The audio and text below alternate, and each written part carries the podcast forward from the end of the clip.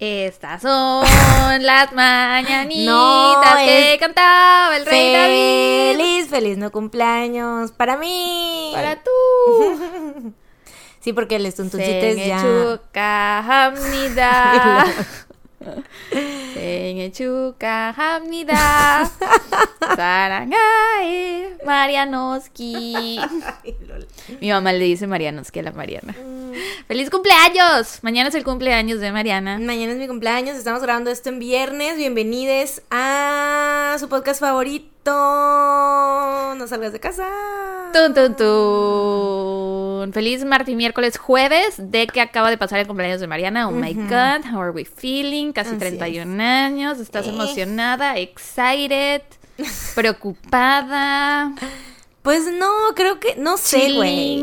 Cada cumpleaños es diferente para mí, es una montaña rusa emocional y es, es diferente, o sea, no sé, como que a veces me da el bajón, a veces no, entonces no sé qué vaya a pasar mañana y la neta, mira, ya, Ya que pase lo que tenga que pasar. Ya veremos. Ya se verá, porque decidí hacer una reunión, bueno, como Una pachanguita. medio festejillo en un lugar, vamos a ir a cenar y luego vamos a ir a un antro bar. Si son Patreons, ya saben este chisme porque lo platicamos Obvio. también la semana pasada. No, de hecho, si son Patreons ya habrán visto el blog, creo, ¿no? ¿O no? Ah, no, les va a tocar ver el blog esta, Esta semana. semana. Sí, justo en unos días. eh, habrán, ya verán el, el blogcillo. ¿Cómo estuvo el festejo? Ujú. Este, junto con otras cosas más por ahí.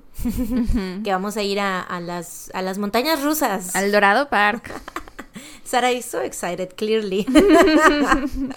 No, aparte carísimo, carísimo. Sí, carísimo no, no, de no. París, pero yo creo que va a ser muy buen contenido, la verdad. O sea, yo estoy muy emocionada.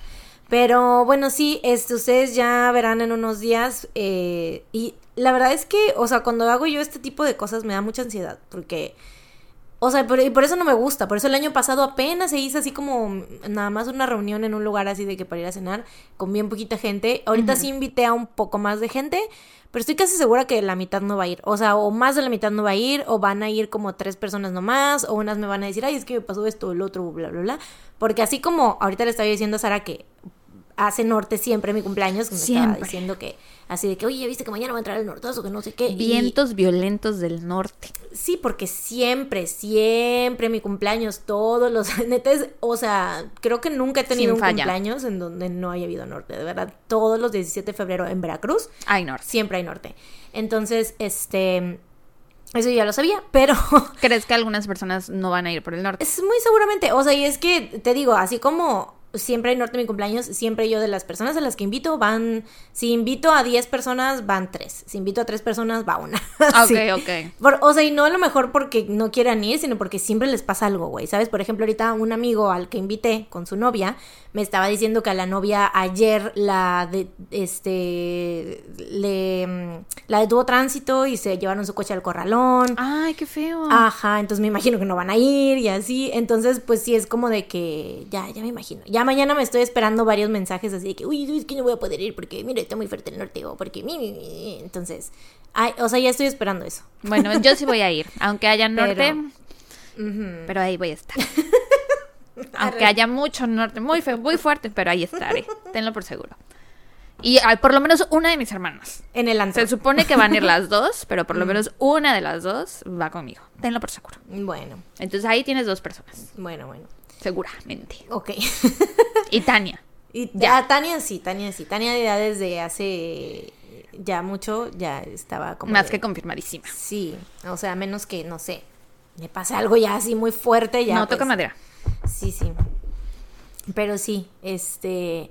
Pues sí, entonces que digas yo que estoy así como que muy emocionada. Aparte, mira, o sea, una es esa, espero que no vaya mucha gente. Y otra, ¿Crees que no va a ir mucha gente? No, que, Ajá. no que esperes. Es que espero que no vaya mucha gente. Suena como de. Espero que no vaya mucha ah, gente. bueno, que estoy esperando que no vaya mucha gente. O sea, de que no creo, ajá, ajá, Ajá. no creo que vaya mucha gente. Pero igual, si van todas las personas a las que invité, de todos modos, también me va a dar como que el Pase lo que Entonces, pase. no importa, sí, o sea, es mi cumpleaños y yo sé que siempre que es mi cumpleaños me, me, me da el telele de todos modos. Entonces, pues ya, mira, ya. It's my party. I can cry if I want. Sí, o sea, estaba pensando también hace apenas ayer, así de que, ay, sí les digo que ya no. Y si les digo que ya no, y ya no voy, ya no hago nada, y bla, bla, bla, porque ya estaba así como de que, ay, mm, ya no. Pero dije, bueno, ya les dije a todos, ya lo puse en mis historias también. Bueno, en The Close Friends. ¿no? Close Friends, ajá. Y entonces, pues sí. No, ánimo, ánimo. Ánimo, muchachos, arriba, compañeros. Sí, te la vas a pasar bien. Yo creo, yo Mm. digo. Pues si no, mira, me empedo y ya. Sí, exacto. Es que siento que eh, sí es un tema siempre con estas fechas que deben ser especiales, como cumpleaños. Navidad, San Valentín, Año Nuevo, que como que tienes grandes expectativas y a veces como no sale como tal cual quieres, a veces te bajoneas, ¿no? Siento que eso pa- puede pasar. Pues fíjate que no es que tenga yo grandes expectativas, es que no, porque yo trato, trato de no esperar nada. O sea, trato de estar así como de que no, o sea, no es un día normal, ¿no? Y así. Pero no sé, o sea, es que como, pues, pues siempre es, es, es diferente para mí. Y bueno, y por ejemplo, ahorita tiene ya dos años, o sea, yo estoy todo el tiempo sola, ¿no? Entonces. Pues es como de esas fechas realmente no son, pues son como cualquier otro día para mí todas esas fechas, ¿no? Entonces, por ejemplo, mi cumpleaños, a menos que yo haga algo, si no sería igual como cualquier otro día. Entonces, pues sí, no sé, todas esas fechas a mí como que, pues sí, obviamente sí me ponen rarita, porque pues no, pues sí, no, son, son, son medio raras. Y sobre todo ahorita, por ejemplo, los últimos dos años que no ha estado mi mamá aquí y así, entonces, pero por lo menos, pues ya me, me ha mandado regalillos. Sí, que Y este así. año le regaló. Bueno, ya lo verán. Ya lo verán. en Ya lo blog. verán en el blog. Lo Ya van a ver verán en el blog. También van a ver cosas. todas las cosas que me regalaron este, ustedes, precisamente, les tutuncites. Muchas gracias a quienes hayan cooperado. Les, les quiero mucho. Y la Sarisa también van a ver ahí lo que me regaló y así. Entonces vayan y suscríbanse al Patreon, por favor. Para que vean el blog. Para que vean el bonito blog, va a ser de el blog de mi festejo también. Pueden echarse la exclusiva de si lloré o no, si me dio el telele o no. Que voy a ser la directora de cámaras, así que intentaré capturar los mejores momentos. los mejores. podrán ver si me da el telele o no y así, entonces, este, pues espérenlo, ¿no? la exclusiva. Y también Wait se van a it. echar el chisme de si a Sara le da el telele o no cuando estemos en la, subiéndonos a los juegos mecánicos. Hasta en Buga me puede dar el teléfono. Ah, también, claro, también en el antro le puede dar el telele. Entonces, hay mucha exclusiva. Sí. Estamos, estas somos nosotros generando la expectativa para que vayan y se suscriban a Sí. nuestros Patreons VIP y a mixes personales, porque aparte también va a haber llam- videollamada de mixes personales al final de mes y así. Entonces, pues... No se lo pierdan. Así es, denos o- todo su dinero, por favor. Oigan, y hace unos días, hoy es viernes. El lunes, Mariana y yo ya hicimos nuestra reunioncita. Que llevamos tiempo diciendo que nos vamos a juntar, a ver películas, Ay, a comer ramión y todo eso. Y que Mariana me iba a hacer margaritas, pues ya pasó. Y no manches, no, margaritas no, mojitos. Mojitos. Mojitos, mojitos. Este ya pasó y no manchen. No manchen. Los mojitos de fresa más deliciosos de la vida. los únicos que he tomado. Debería Pero de- deliciosísimos. o- bueno, pero si has, si has tomado mojitos. mojito, sí, pero mojito de fresa creo que es el único que, la única vez que los he probado y no manchen, estaban riquísimos. Yo le decía a Mariana así, ya hazlos en bache para que se queden en el refri, nada más nos estemos sirviendo porque cada vez que nos acabábamos la, la copa, Mariana tenía que volver a hacer todo desde el principio. Y es todo un arte manual. O sea, no crean que, que es así, enchilame la Así, tortilla, no. No, no, no. ¡Ay, se me olvidó eso! Mm. I knew I was forgetting something. Es que traía demasiadas cosas. Tu control, no me puedo ir sin darme Güey, tu con- mi control, se me olvidó mi con- el control de la Te tele lo doy de porque una vez. la Sarisa no tiene control ahorita, entonces llevé ese día mi control. Ay, déjamelo, sí. Lo otro sí se me olvidó. Te lo doy la siguiente vez que nos veamos. Sí, no te preocupes. No creo usarlo ahorita esto sí. Y ahorita mañana. no, Mañana. Güey, ¿Dónde está? lo voy a usar, voy por te, te mando un rapi, un rapi favor. y Te subí de mandarme los rapi favores. Sí, güey, pues es que güey, es una maravilla, la verdad. Sí. El rapi favor. Pero pues sí, sí estuvo muy padre. Vimos, ¿qué vimos? Cuéntanos. Empezamos a ver un K-drama que no hemos seguido viendo y yo todas las noches estoy así como de, "Ay, ¿cuándo será que lo retomemos? Me Pero tienes- creo que no te has puesto al corriente, Me ¿no? tienes que recordar, es que estoy viendo Demon Slayer, güey, estoy picadísima, entonces me tienes que recordar. El otro día estaba yo viendo, empecé a ver ese episodio, pero me quedé dormida. Está vieja. Bueno, estamos viendo Marry My Husband. Eh, está en Amazon Prime. Ujú. Les cuento la trama brevemente. Es de una chica, señora, que tiene este cáncer, cáncer terminal, eh, y como que se va a morir. y está casada, su marido es una horrible persona, su suegra es una horrible persona y no tiene a nadie en la vida, ¿no? Tampoco tiene hijos, no sabemos nada de su familia. La única persona que, que es buena con ella es su mejor amiga de hace muchísimos años. Y pues, long story short, el marido le está poniendo el cuerno con la amiga. Entonces, pues de ahí se desarrolla toda la historia. Ella de alguna manera logra viajar al pasado. Y pues es eso, ¿no? Que ella en su viaje al pasado va a intentar que su mejor amiga se case con su esposo para que se lo quite a ella del camino. Por eso se llama Marry My Husband. Y a mí me está gustando mucho. I like it a lot. A mí creo que sí me está gustando. Tengo que ver el Se quinto durmió. episodio. Es que, es que, güey, la verdad, no es mi culpa que tu sofá esté tan cómodo. Güey, o sea, aparte te pusiste la sudadera y dijiste para estar más cozy. O sea, tú también. Es que me estaba sintiendo como muy. Pues ya, ya era para completar el ambiente. Para mimir. Sí. O, no, no, no tenía intenciones de mimir, pero a la vez sí. Ya habíamos cenado. Es que, ajá. Entonces. unos cuantos mojitos encima. Todo eso fue como la fórmula. ¿Cómo querías que no me durmiera? La fórmula secreta. No sé qué sigue. Tú tienes la receta, la Para- fórmula secreta Para cargar al ritmo de mi corazón. no existe medicina, Doctores ni aspirina. Ay, sí es cierto, la doy. No había captado yo cuál era, güey, hasta apenas. Muy Pero buena. sí, era- fue la fórmula para quedarse La jetona, fórmula secreta. La fórmula secreta.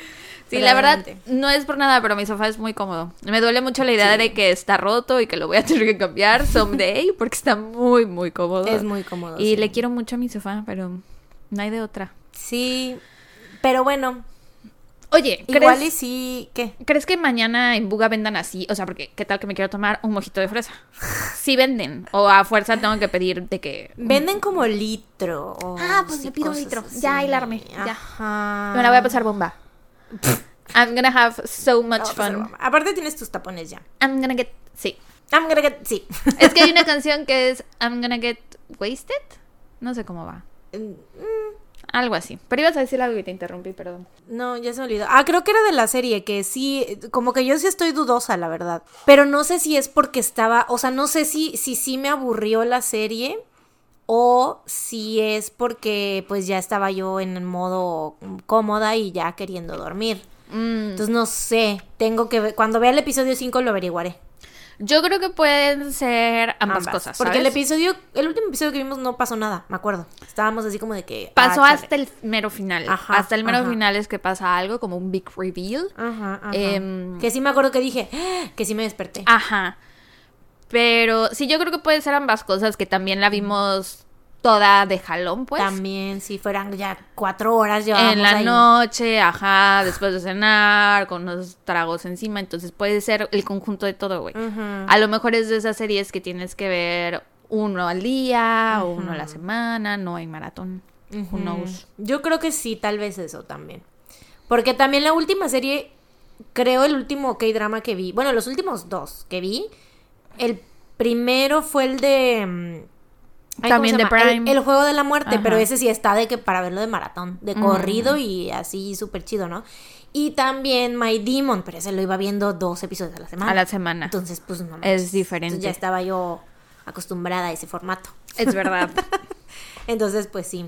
Y hasta eso, My Demon luego era de que veía uno y si era un, un capítulo que estaba medio flojón, lo dejaba y luego para la otra. Si no, o sea, bueno, no flojón, sino más bien de que si no se quedaba en algo que yo dijera, "Ah, tengo que saber qué pasa, pues era como, de, "Ay, bueno, mañana veo el otro. No me urge enterarme en este momento qué pasa. Ajá. Lo puedo averiguar mañana. Sí, entonces tal vez, pero bueno, quién sabe, ya se verá. Ah, pues bueno. Pero bueno. ¿Algo más que quieras compartir con la clase? Mm, quiero, sí es cierto, ya me acordé. Hablando Mm. de los regalos, quería yo, porque les di las gracias a las tontoncitas y quería yo darle gracias también a Mary, a Rosalinda y a... La chica de las sandalias, que creo que si no es Patreon, VIP o Amix personal, no vas a ver porque hice ese comentario. Pero pues suscríbanse para que vean qué pasó con esas sandalias. Porque hubo un intento fallido de comprarle esas pantuflas a Mariana. Alejandra Esparza. Alejandra Esparza. Ale Ale, Mary y Rosalinda me dieron regalitos de mi wishlist Aparte. que puse de Amazon. Ajá, entonces les quiero agradecer, muchísimas gracias. Oigan, la Mary y Rosalinda me dieron colorcitos Prismacolor y eh, Ale me dio unas sandalias del chile morrón muy bonitas.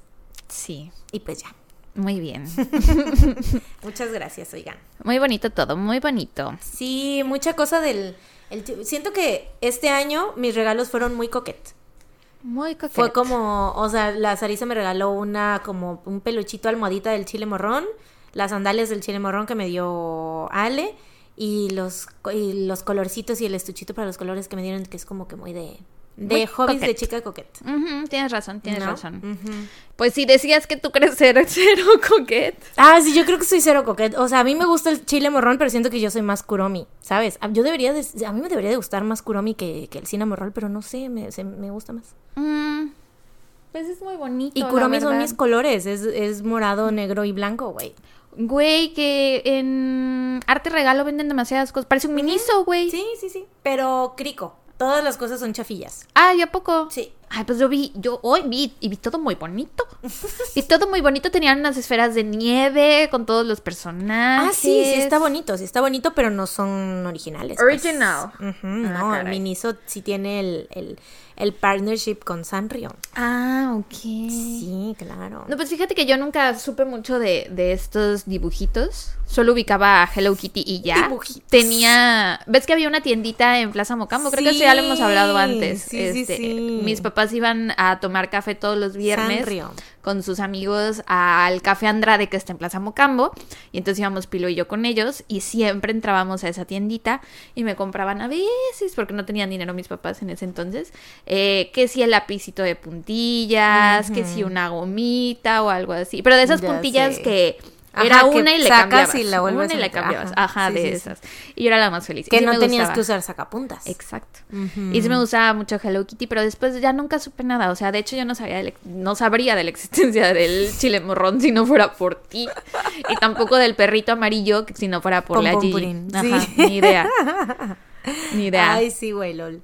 pues sí. están muy bonitos. Sí, yo también, a mí también me compraban muchos. Tenía yo estuches de Hello Kitty, gomas, de todo. Es También que me era como mucho- mucho stationery, ¿no? Sí, también me gustaba mucho Batsmaru y Keropi. Ay, no sé, ¿qué me estás hablando? Batsmaru es el, el, el negri- que parece como que creo que ¿El es gatito? pingüino. Que Ah. No, el gatito es Chococat. Ah, El, es que son muchos personajes. No, yo que no Pop- sé nada. Pochaco es el otro perrito blanco que no es Pom Pom Purín. Pom ubico a es Hello como- Kitty, el gato y la rana. Había una rana, ¿no? La rana es Keropi. Ah, de ese te Sí. compraban. No. Sí, me Ah. compraban como gomas y cosas así. Mm. Todo eso que dijiste, sí. Very pretty. Sí, sí, sí. Very pretty. Ah, Ah, mm. pues bueno, ya llevamos mucho rato, Wiri Wiri. ¿A quién le toca empezar? Eh, let's see. Según yo a ti, ¿no? Si empiezo yo. Bueno, pues ya a lo que nos truje chenchas, sin más, bla, bla, bla. Vamos a comenzar a lo que vinieron con eh, los crímenes reales. Yo para esta semana, este caso jamás en mi vida lo había escuchado, güey. Eh, dije, ¿de dónde? O sea, no, no se me antojaba ningún caso de mi lista. Y dije, ay, pues voy a buscar alguno en algún podcast. Y me puse a scrollear y a scrollear y a scrollear en Spotify hasta que encontré un título que me llamó la atención, lo escuché y dije, mmm. Y ese es el que les voy a contar. Ah. Bien. Entonces yo hoy les voy a hablar sobre Pearl Lusk y Olga Trapani. Pearl Lusk era una mujer de 18 años que en el otoño de 1946, o sea, ¡bú! El año del caldo. tomó la decisión de mudarse a la ciudad de Nueva York.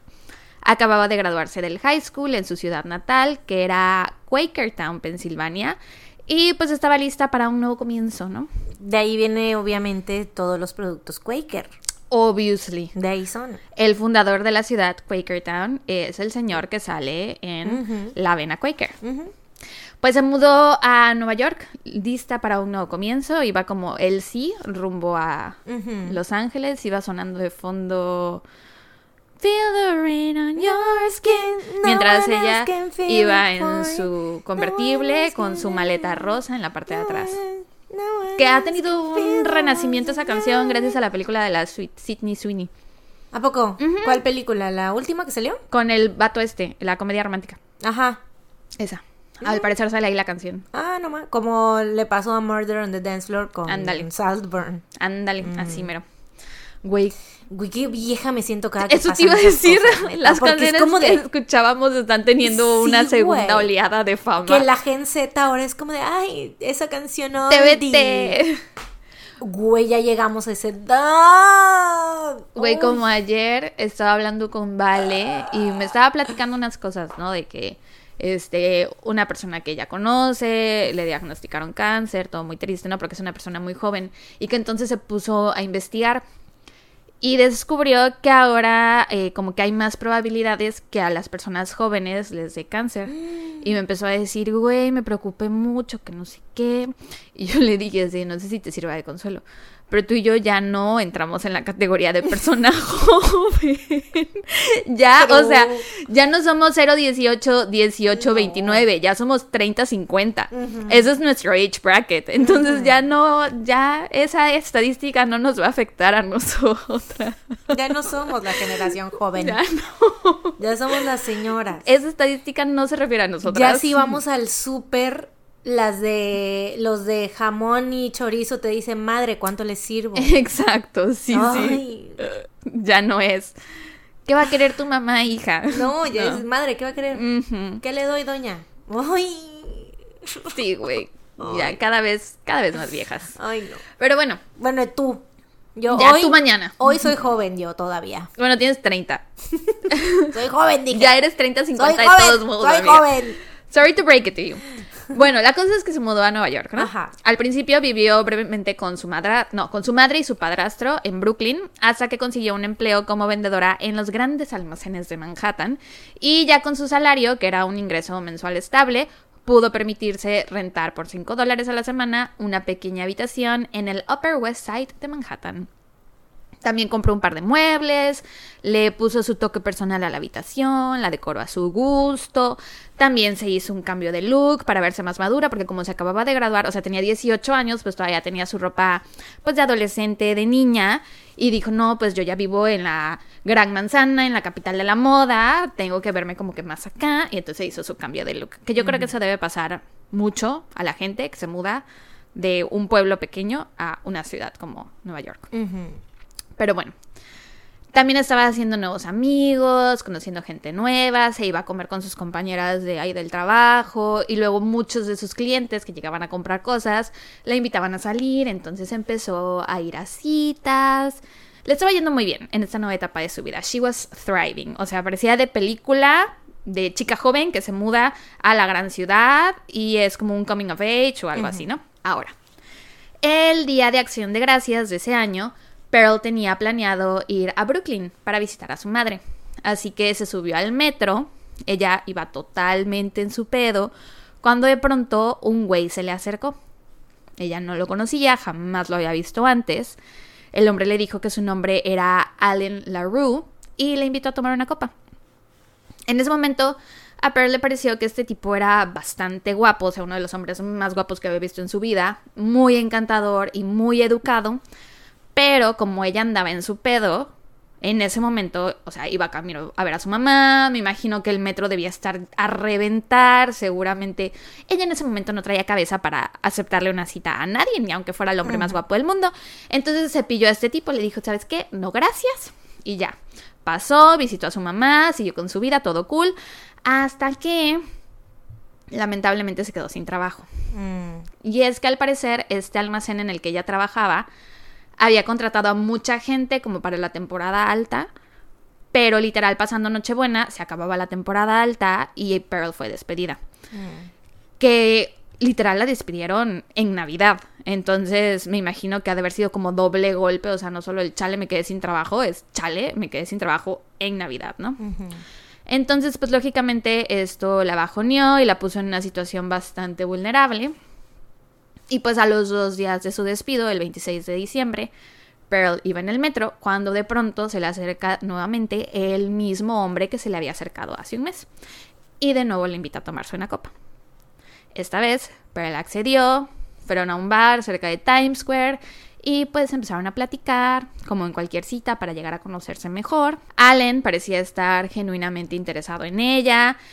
Le hacía preguntas, dónde vives, a qué te dedicas, entonces inevitablemente salió el tema del trabajo, ¿no? Y Pearl pues le contó que estaba triste, que se acababa de mudar, pero que la habían despedido, entonces que estaba preocupada porque de dónde iba a sacar dinero para pagar su renta y todo esto.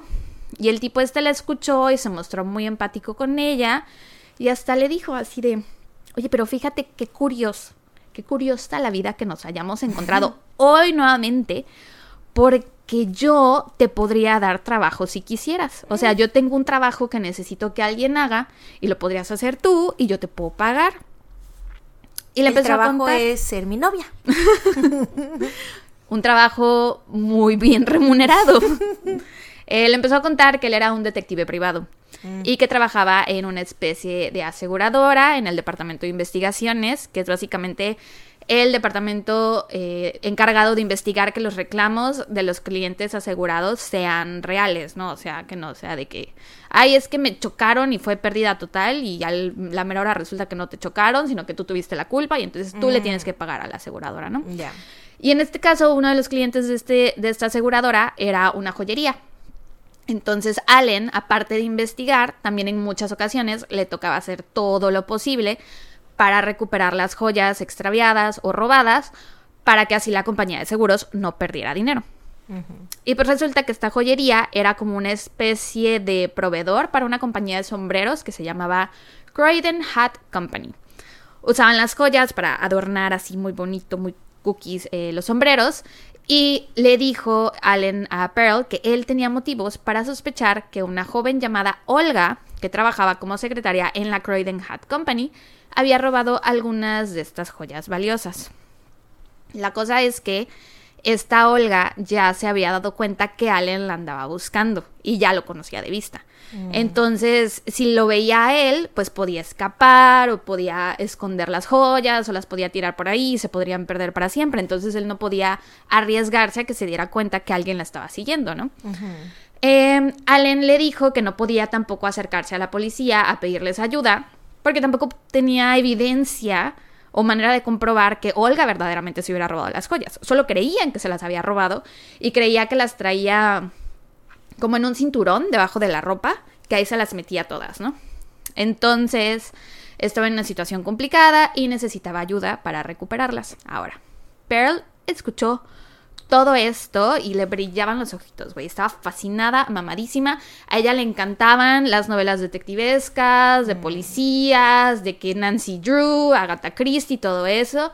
Eso le encantaba, ¿no? Entonces, cuando Allen le ofreció un trabajo como su asistente, ella aceptó con mucho entusiasmo. Allen no le explicó mucho en ese momento, solo le dijo que básicamente su chamba iba a ser ayudarlo a recolectar pruebas en contra de Olga y quedaron de verse al día siguiente para que Allen le diera más detalles sobre lo que iba a tener que hacer. A la mañana siguiente, Pearl se despertó muy entusiasmada, nuevamente tenía trabajo, nuevamente le iban a pagar y aparte era un trabajo que le llamaba muchísimo la atención. Y güey, y su jefe era guapísimo, o sea, se le hacía el hombre más guapo que había visto en su vida, ¿no? Entonces estaba súper contenta, over the moon, se arregló, se peinó, se puso su vestido más bonito, un abrigo, un sombrero y salió de casa.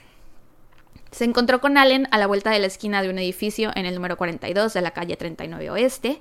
Eran las nueve y media de la mañana y, como dije, ella estaba ansiosa por comenzar su nuevo trabajo. Allen le dio las instrucciones de qué era lo que quería que hiciera. Le dijo que fuera a la oficina de la empresa de sombreros y que le preguntara a la recepcionista si la señorita Sadie White trabajaba ahí. No había ninguna Sadie White trabajando en esa empresa, pero la idea era que Pearl llegara y le preguntara a la recepcionista para así tener la oportunidad de observar bien a Olga. Allen le dijo, así la reconocerás cuando la vuelvas a ver. Obsérvala bien para que más adelante la reconozcas incluso entre una multitud le dijo, se sienta justo afuera de la puerta que conduce a la oficina privada del propietario, y aquí tienes una foto de ella. Por último, le pidió que la siguiera cuando la viera salir del trabajo y que después de eso se reuniera con él nuevamente para decirle si ya creía reconocerla lo suficientemente bien como para seguirla a donde quiera que fuera. Pearl hizo lo que se le pidió y más tarde ese día se reunió con Allen. Le dijo, ya la vi, ya la voy a poder distinguir en cualquier lugar, no solo me fijé bien en su cara, no solo memoricé sus facciones, sino que también me fijé en su abrigo y en su sombrero, porque esos son como prendas de vestir que se usan mucho en esa temporada del año y que no se cambian tan seguido, o sea, como que todo el mundo tiene un abrigo, un sombrero, ¿no? Y siempre lo ocupan. le dijo, ya me mm. fijé como que trae puesto, entonces la voy a poder reconocer sin problemas. Con esto, Allen le dijo así de, va, pues vamos a recuperar esas joyas entonces. Y no olvides que habrá una gran recompensa para ti al final. Luego le dice, tómate el resto del día libre, vete al cine o algo así. Olga sale de trabajar hasta las 5 de la tarde, así que a las 3 y media nos vemos en mi departamento. Esta es mi dirección. Y una vez ahí te mostraré cómo vamos a hacer para probar que ella tiene las joyas. Pearl le hizo caso, según una matiné. Y más tarde se reunió con Allen en su departamento. Ahí él le dio su siguiente misión, que era tomarle una foto a Olga de espaldas mientras, anduvieran en el metro. Allen le explicó que él creía que Olga se había estado guardando las joyas en este cinturón debajo de la ropa. Entonces la cámara con la que Pearl le iba a tomar la foto no iba a ser una cámara cualquiera, iba a ser una cámara de rayos X. Se le entregó y cuando Pearl la vio notó que parecía ser una caja de zapatos envuelta en papel de regalo color marrón, o sea, como un paquete común y corriente, pero de un lado tenía un agujero y del otro lado tenía colgando un alambre con un lazo. Allen le explicó cómo usarla, le dijo así de, lo único que tienes que hacer es apuntarle y cuando ya la tengas cerca jalas el, el, cable este y se va a tomar la foto, ¿no? Asegúrate de hacerlo en un lugar donde ella no te vea, espérate que se baje del metro para que la foto salga bien, tienes que estar justo detrás de ella, como a dos o tres pies de distancia y después de que le hayas tomado la foto te reúnes nuevamente conmigo. Y pues ahí va Pearl una vez más hizo lo que le pidieron. Siguió a Olga hasta la estación del metro de Times Square, se sentó cerca de ella hasta que llegaron a la estación de la calle 55 en Brooklyn, que es donde Olga se bajó porque ya vivía por ahí. Pearl la siguió de cerca, la apuntó con la caja, tiró del cable y con la esperanza de haber tomado una buena foto, se reunió nuevamente con Allen, que le estaba esperando en un bar. Él le preguntó cómo la había tomado, qué tan cerca había estado de Olga, si Olga se había dado cuenta de algo o así.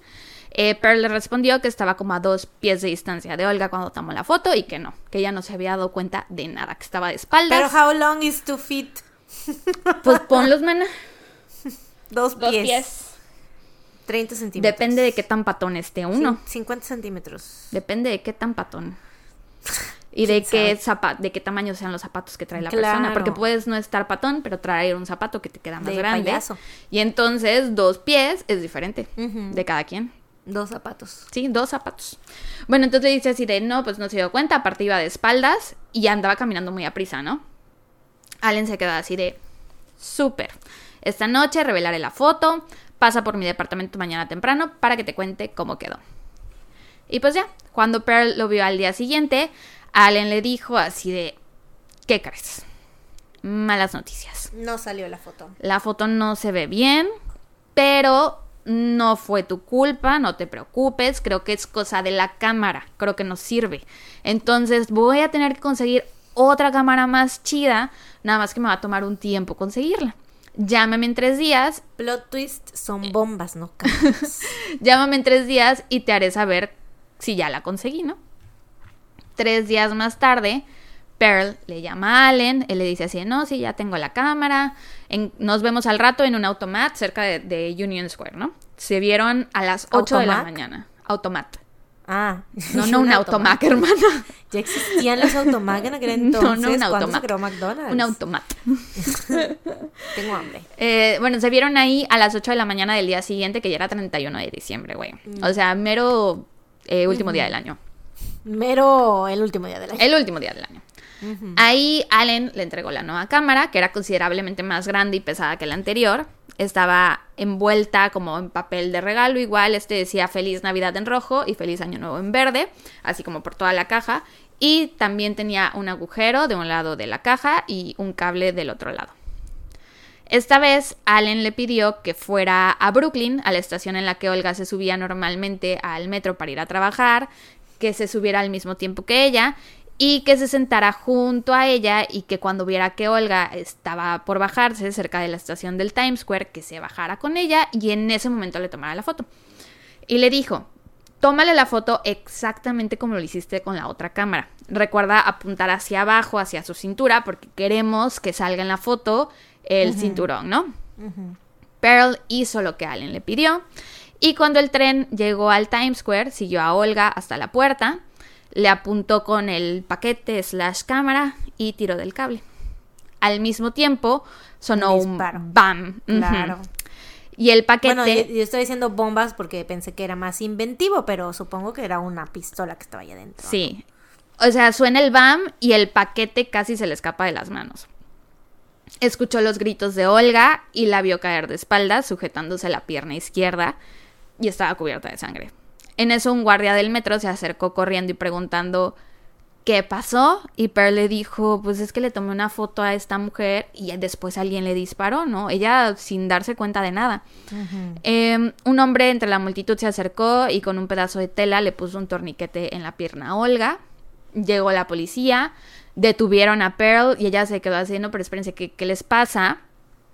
Y la abren el paquete y ya adentro es que se da cuenta que había una escopeta recortada. Mm. Entonces ella, al jalar el cable, sin saberlo, había sido quien le disparó a Olga.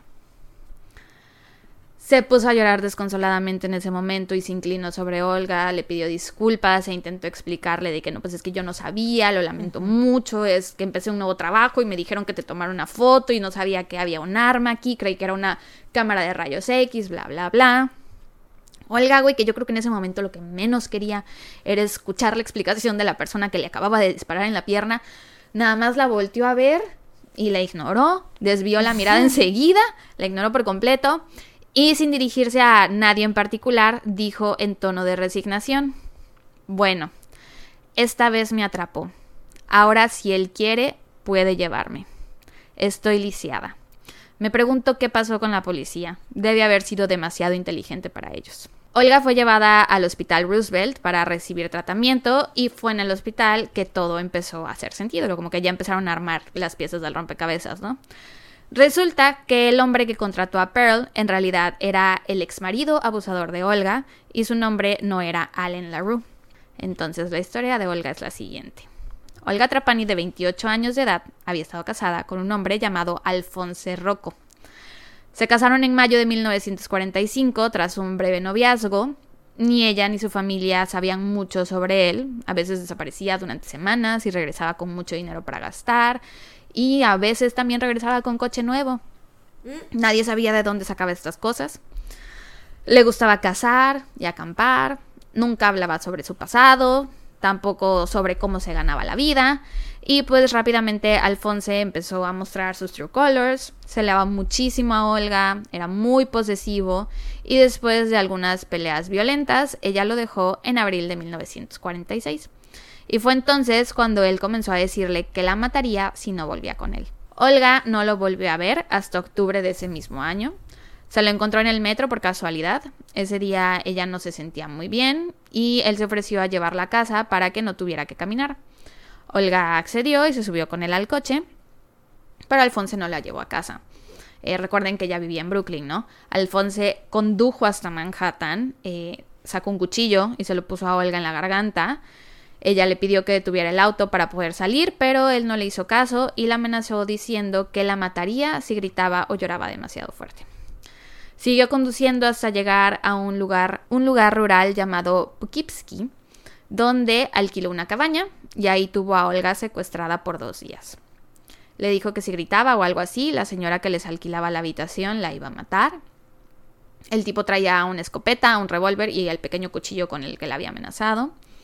Al cabo de dos días llevó a Olga de regreso a Nueva York, la obligó a acompañarlo a una tienda de armas y escopetas en Canal Street, donde compró otro revólver. Después de eso, la subió nuevamente al auto, le puso el revólver en la sien a Olga y manejó de regreso hasta Poughkeepsie, a otra cabaña en la que tuvo a Olga secuestrada durante cinco días. Después de eso regresaron a Brooklyn. Olga inmediatamente se fue a la casa de una sobrina, estaba lógicamente muy alterada y después de eso no volvió a salir con Alfonso. El primero de noviembre de 1946, Olga estaba en su casa, en la cocina, Tenía la ventana abierta, estaba ayudando a su mamá a poner la mesa, cuando de repente sintió una picadura muy fuerte en la pierna derecha. Y pues se agachó para ver qué era lo que tenía y se dio cuenta que le habían disparado. Mm. Tenía dos agujeros en el muslo y estaba sangrando. ¡Hala! Sí. Una pequeña picadura. Ay, me pica la pierna, ¿qué será? ¡Ay! Una me bala. dispararon. Casual. Olga tuvo que permanecer hospitalizada por 10 días en lo que le trataban lo de la pierna, que dicen que quedó con una cojera para el resto de... Bueno, o sea, por el resto del tiempo. Eh, ajá, estuvo hospitalizada por 10 días, habló con la policía, con un detective, le contó todo lo que había pasado con su marido y sobre el tiroteo en su casa, le dijo que estaba segura que había sido él, que no podía haber sido otra persona. Regresó al trabajo el 9 de diciembre, su hermana la acompañó para que no anduviera solita y en el camino ambas notaron que Alfonso estaba escondiéndose tras unos pilares y observándolas. Mm. Al llegar al trabajo, Olga llamó a la policía y les dijo que lo había visto y que tenía mucho miedo, pero el detective que la atendió le dijo, señora, no se preocupe, no se preocupe. Y ya, eso fue todo. Mm. Como si no la hubieran secuestrado por siete días, como si no le hubieran disparado en la pierna, No como si no hubiera pasado diez días en el hospital. El detective le dijo, no te preocupes, O como decimos aquí en Veracruz, no haga iris. Señora, no haga iris. no haga iris. Siéntese, señora. Más tarde, ese día, Alfonso le llamó por teléfono al trabajo y le dijo que le estaba observando. Que él lo sabía todo, que sabía cuándo iba a trabajar y que no apuntó muy bien la primera vez, pero que cuando apuntara de nuevo la mataría. Mm. Nuevamente, Olga le reportó todo esto a la policía, pidió que le mandara un oficial que la acompañara a casa porque estaba muerta de, de miedo, pero de nuevo le dijeron que no debía preocuparse. No, o sea, no. señora Livianes, no pasa Güey, nada. ya- o sea, mira. La policía era pendeja. Desde aquel entonces siempre ha sido pendeja. Ya sabemos lo incompetentes que son. Sobre todo en aquel entonces y sobre todo con casos de violencia familiar, ¿no?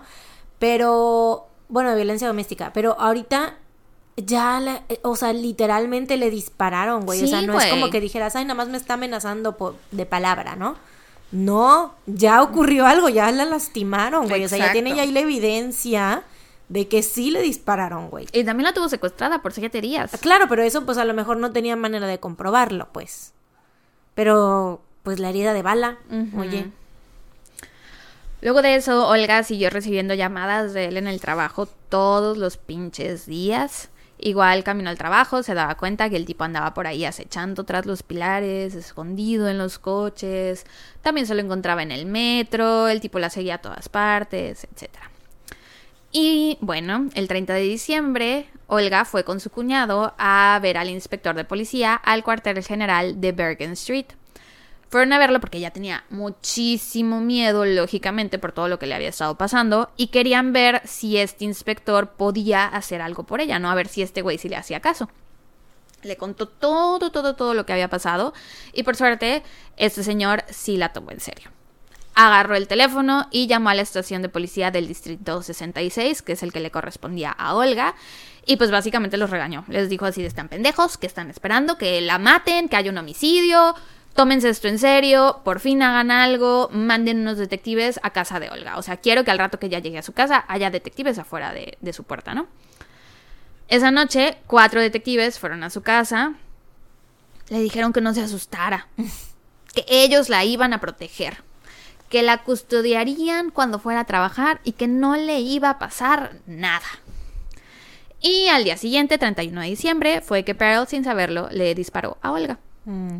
Desafortunadamente, el disparo, el disparo fue tan de cerca que le causó un daño irreparable en la pierna y se la tuvieron que amputar a 15 ¡Hala! centímetros por encima de la rodilla. No Sí. mames, güey. Y en gran parte yo creo por incompetencia de la pinche policía. Claro, por supuesto.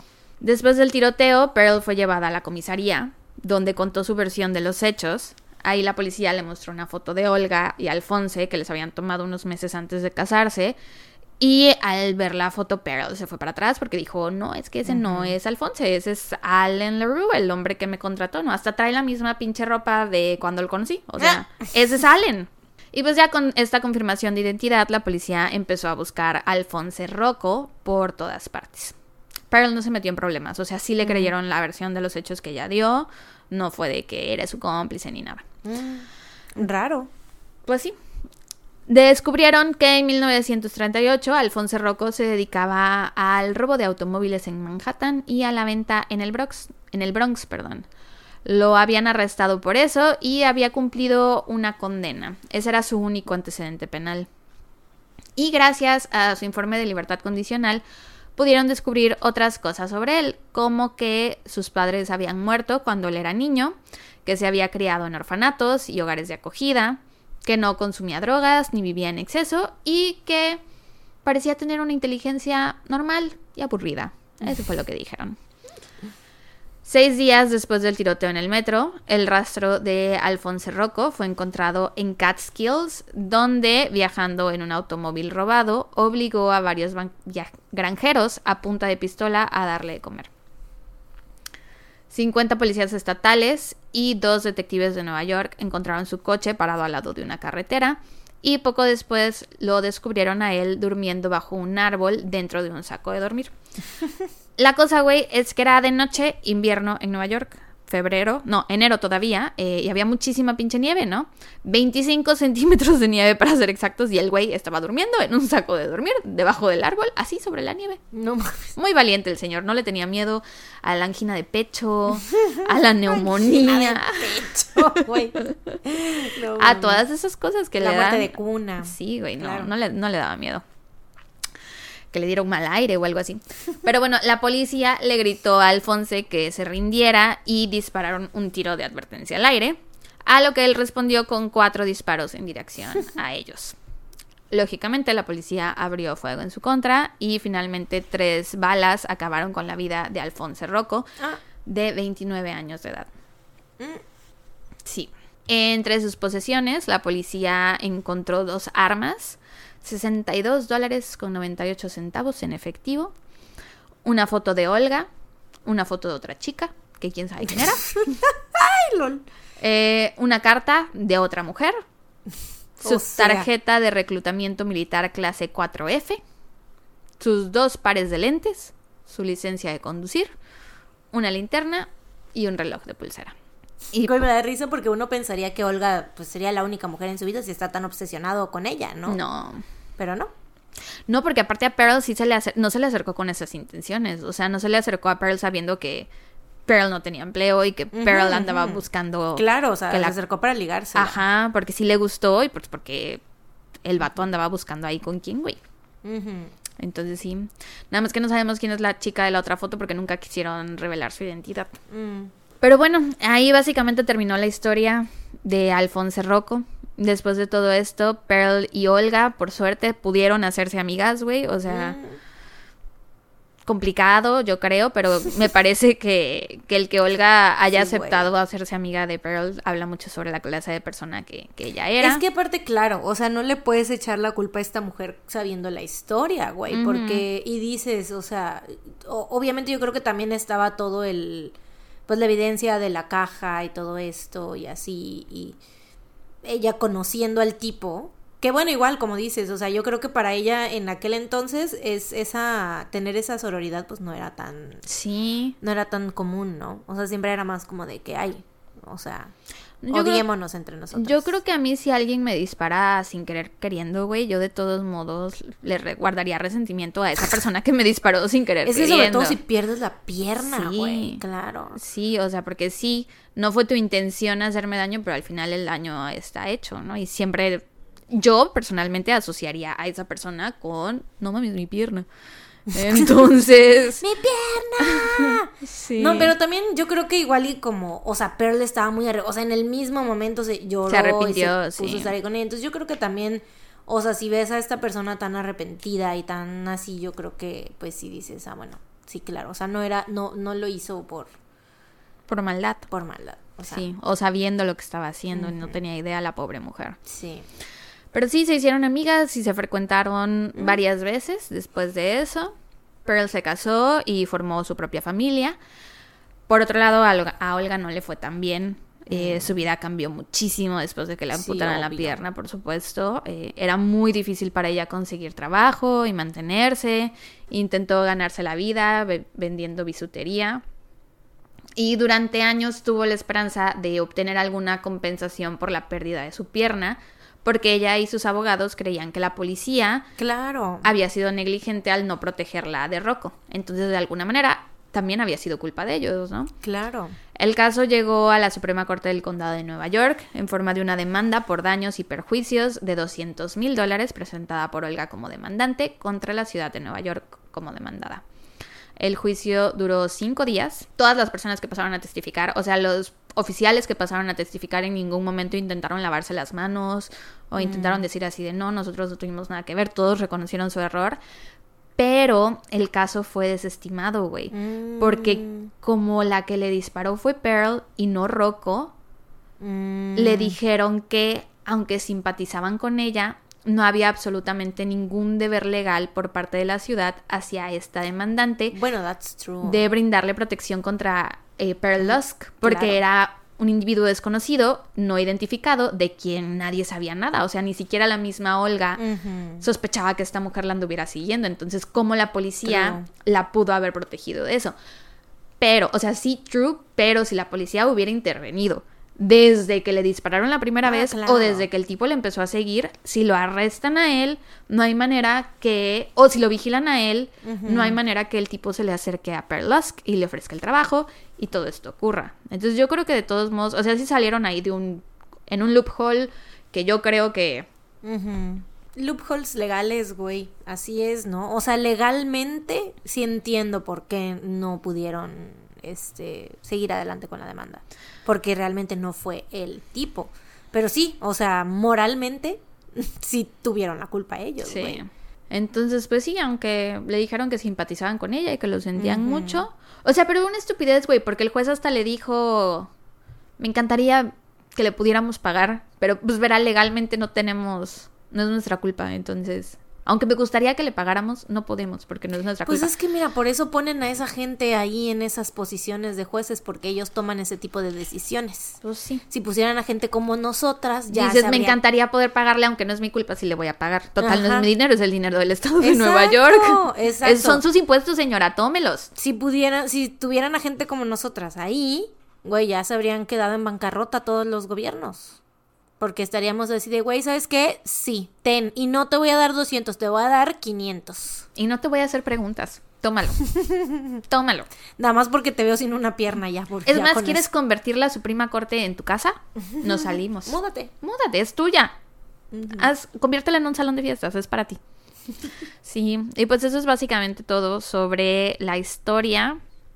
Eh, cuando pasó, fue noticia en muchas partes porque fue así de la increíble historia de una mujer que disparó una pistola pensando que estaba tomando una foto o- Ujú, o, claro. un arma que era una cámara de rayos X. Escondida en una caja de regalo y así. Entonces sí llamó mucho la atención en aquel entonces. Sí, creo que, de- o sea, de toda la historia eso es lo más, eh, lo que más llama la atención, justamente. Sí. O sea, ya cuando te das cuenta de que, de todo lo que hay de trasfondo, pues sí es como de que ah, otro caso de, de violencia doméstica, ¿no? Pero, que, o sea, obviamente todos los casos tienen su importancia, pero, o sea, es más como de que la creatividad de este tipo, güey. de Eso que a mí también went- me vuela muchísimo los sesos. He went ¿Cómo above and beyond verga se le ocurrió para, con tal de hacerle daño. hacer esto? O sea, ¿cómo verga se le ocurrió? Neta, o sea, es, era muy creativo ese güey. Aparte te lo imaginas haciendo la pinche caja, güey.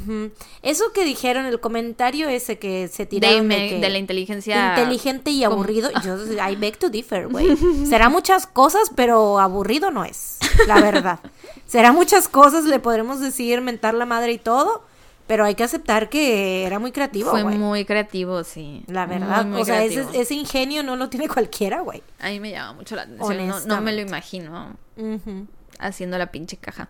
Pero bueno, eh, mi única fuente fue un artículo del New Yorker por St. Clair McElway, publicado el 8 de agosto de 1953, que obviamente se publicó en la versión impresa en aquel entonces, pero pues ahorita está ya Obvio, obvio. digitalizado y está súper, súper completo.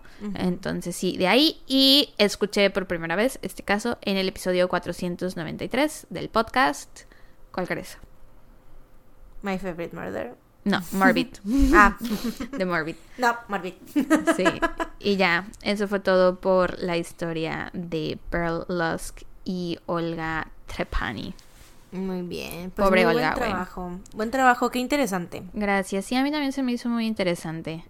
Dije, "Mm, esto es algo que no se escucha todos los días. Ajá, es que es de ese tipo de historias que creo que ya hemos contado muchas historias, así también como que que lo que hay alrededor es se ha visto antes, ¿no? O sea, lo de pues violencia, o sea, de un esposo acosando a su exmujer, obsesionado, lo que sea. Pero nunca de esta manera. Pero hay un, o sea, cuando hay ciertos detalles como este de la caja, así como que sí, sí se te quedan, este, o sea, se, se te quedan en la memoria, la verdad. Se me figuró un poco al caso que platiqué de el poeta de Wichita. Ajá, de la señora esta que se escribía cartas a sí misma amenazándose, que dices, ah, no mames, y después tras, resulta que todo un engaño. Me gustan esos casos de engaño. I like those Muy Agatha. Christie de tu Ajá, muy Hércules Poirot. ¿Cómo se solucionará este misterio? Pero pues sí. Lo bueno es que Olga eh, no murió por el ataque, pero Ajá, desafortunadamente perdió su pierna. Por eso Y se eso siente está muy gacho. Sí, por eso se siente un poco más ligero de que pues sobrevivió, ¿no? Porque sí pudo haberla Pero a mí me llama la atención, entonces, o sea, el que le dijera fuerza de apunta hacia abajo, Mm. o sea, hacia su cintura, hacia su pierna, su tirada era dejarla inválida, dejarla claro. inválida, sí, no matarla, porque si no le hubiera dicho de cuerpo completo, ¿no? O Ajá. sea, hacia el pecho. Le hubiera Sí. inventado que las traía a lo mejor En en el debajo bra. del, del brasier, ajá. Ajá. Era nada más joderle la vida, o sea, ni siquiera matarla, solo... Eh, bueno. Anyways, En that fin. was it. Eh, bueno. Ya. Eh, bueno, pues ahora me toca a mí y yo te voy a hablar sobre el caso de el fantasma de la autopista. Tun, tun, tun. Tun, tun, tun. Y con este caso pienso redimirme con la cuestión del yo y las carreteras. Porque no sé si te acuerdas, pero conté alguna vez un episodio que he decidido olvidar. Más que el de la asesina emo, porque el, El de la del asesina emo. Highway of Tears. Ajá. I porque el de la asesina emo, güey, ya es como que da risa. Ya es un, es, es, es un chiste recurrente del podcast, ya es parte del lore. Pero el Highway, Highway of Tears, neta, sí me da pena ajena, güey. O sea, ese fue un caso que yo debí, esa semana debí de haber dicho, esta semana no cuento caso. neta, sí fue una semana que debí no. Porque, aparte también, el de la asesina emo, estábamos verdes, güey. O sea, fue los eh, literal el primer día que grabamos, fue el segundo episodio. Entonces ya me perdoné yo desde hace mucho con ese caso. Me sigue dando cringe, obvio. Pero el del Highway of Tears también fue muy al principio, ¿no? Creo que fue en los primeros 30 episodios. I really don't remember, pero la verdad es que ese episodio, o sea, ese es, ajá, para ese episodio no debí yo de haber contado caso, de verdad. Ok. Entonces, este, pienso redimirme, o sea, ahorita que encontré este caso dije yo, ay, mira, este, o sea, si no es como contar el mismo caso otra vez, pero pues es parecido, ¿no? De que en autopistas y un asesino serial y así. Entonces, pues sí. En abril de 1971, Carol Spinks, de 13 años, vivía en Washington, D.C. con su familia. Estaba en séptimo grado, era uno de ocho hermanos, una, perdón, de ocho hermanos, y tenía una hermana gemela idéntica. Órale. Que de hecho se dice que ella y su hermana se la pasaban jugándole bromas a todas las personas, pretendían ser la otra, y así como tipo en juego de gemelas, ¿te acuerdas cuando se encuentran a la madrastra malvada? Freddy George. Ah, claro. Que le dicen a su mamá. Mm, Yo soy Fred. y dices que eres nuestra Por Dios, madre. no nos conoces. Y te dices nuestra madre. No es cierto. Yo soy George. Él es Fred. Sí, yo también haría lo mismo si tuviera una hermana gemela idéntica. Sí, true. Pero bueno, de las dos, Carol era un poco más tranquila y de hecho entre todos sus hermanos era como que la más tímida. Como dije, tenía 13 años, pero era bastante pequeñita de estatura, entonces pues medía alrededor de un metro 20 centímetros, más o menos. El domingo 25 de abril fue un día como cualquier otro. Carol y sus hermanos estaban en su casa jugando cuando de repente su madre, Alentín, fue a verlos para avisarles que iba a salir de rapidito para visitar a uno de sus parientes que vivía al final de la calle y les ordena que no salgan de casa, tun tun tun, y que no le abrieran la puerta a nadie. Y pues bueno, Valentín se va, los niños se quedan adentro de la casa jugando cuando de repente alguien llama a la puerta. Los niños se asoman y ven que es su hermana mayor, que ya no vivía con ellos en esa casa. La hermana mayor, pues, siendo la hermana mayor, aprovechando sus poderes, ¿verdad? Les dice, oigan, ¿será que alguno de ustedes pueda ir a la tienda y traerme una cena congelada? Típico. Claro, güey. O sea, poderes de hermana mayor, la verdad. Yo no sabía qué es eso porque obviamente soy hija única, ¿no? Entonces, no sé, a mí todo me lo daban mis papás. y que bueno, si alguien me... O, sea, sí tenía yo que ir a la tienda porque obviamente, güey, ¿para qué tienen hijos los papás? Para mandarlos a la tienda y hacer cosas por ellos, güey. Entonces todo lo tenía que hacer yo, pero no eran poder de hermana mayor, eran mis papás. Entonces, pues sí, pero el otro día yo fui testigo de esos poderes de hermana mayor cuando vi que a la Sarisa haciendo cosas por, por alguien. Eso dije yo, wow, qué grande. Ya eh, ese día gané yo como que la Pilo se llevó unos, no sé, 10 puntos más de respeto para mí porque dije yo, wow, alguien que está haciendo que la Sarisa haga cosas por ella. y sí, o sea, efectivamente era por su poder de hermana mayor, ¿no? Sí. Pero bueno, los niños le responden que no, que su mamá les había ordenado que no salieran de casa, entonces pues no iban a ir a ningún lado. Le cierran la puerta a la hermana, pero ella seguía insistiendo y les estaba toque y toque y toque la puerta, güey. Entonces, pues Carol, la pequeña Carol, se desespera, se levanta, abre la puerta y le dice, está bien, yo voy. Carol termina haciéndole el favor a su hermana y se dirige hacia el 7-Eleven. ¿Qué? O sea, pero la hermana no vivía ahí, vivía en otro lugar. ¿Y por qué no pasó ella a la tienda, güey? Pues porque quería que alguien más fuera por ella. No sé, cosas de hermana mayor. Qué raro. Honestamente no sé por qué ella no quería ir. Pero bueno. Eh, Carol termina haciéndole el favor a su hermana y se dirige hacia el 7-Eleven más cercano, que estaba a menos de un kilómetro de distancia, por lo que pues iba a ser como que un viajecito bastante rápido, no una caminadita muy rápida. Eh, mientras Carol va caminando al 7-Eleven, que se topa con la mamá, güey. Y pues obvio la mamá súper enojada le dice, oye, ¿qué estás haciendo? Te dije que no salieran de la casa, ¿no? Pero Carol le explica así de que, ay, mamá, es que vino mi hermana y estuvo chingue chingue y pues ya, este, pues voy a ir a comprarle lo que ella quiere, ¿no? Entonces, pues la mamá le dice, ok, está bien, ve, pero te voy a ver desde aquí para asegurarme que entres al 7-Eleven y más te vale que cuando yo regrese a la casa estés tú ahí, ¿no? La mamá de Carol la ve entrando al 7-Eleven y una vez que ve que entra salvo, pues sigue su camino a casa del pariente este al que iba a visitar. Que aquí, obviamente, bueno, spoiler alert, Carol desaparece, entonces justo o sea, no sé, yo creo que obviamente la mamá, tanto la mamá como la hermana mayor obviamente sintieron mucha culpa, güey, porque son cosas que ellas que se iban a imaginar que iba a pasar esto, ¿no? O sea, obvio la hermana eh, que estuvo insiste, insiste, ¿no? Y que la mamá también así de que, bueno, si ya la vi, que me aseguré de, verla que entrara al 7-Eleven porque no me aseguré de verla que saliera y que llegara a la casa o algo así, ¿no?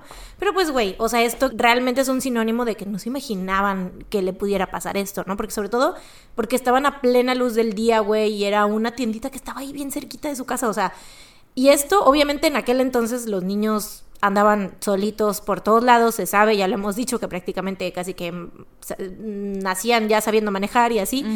Eh, pero, güey, yo, yo creo que en esta situación esto es algo que se sigue haciendo todavía. O sea, los niños todavía, ella tenía 13 años. yo he visto niños de 13 años solitos en la tienda, güey. Sí. ¿Sabes? O sea, la tienda aquí por mi casa de la esquina que les queda a todos a una cuadra o así sí es algo que se sigue haciendo todavía y es algo que uno dice, pues no le debería de pasar nada a un niño que va a la tienda de por su casa, güey. Pero bueno.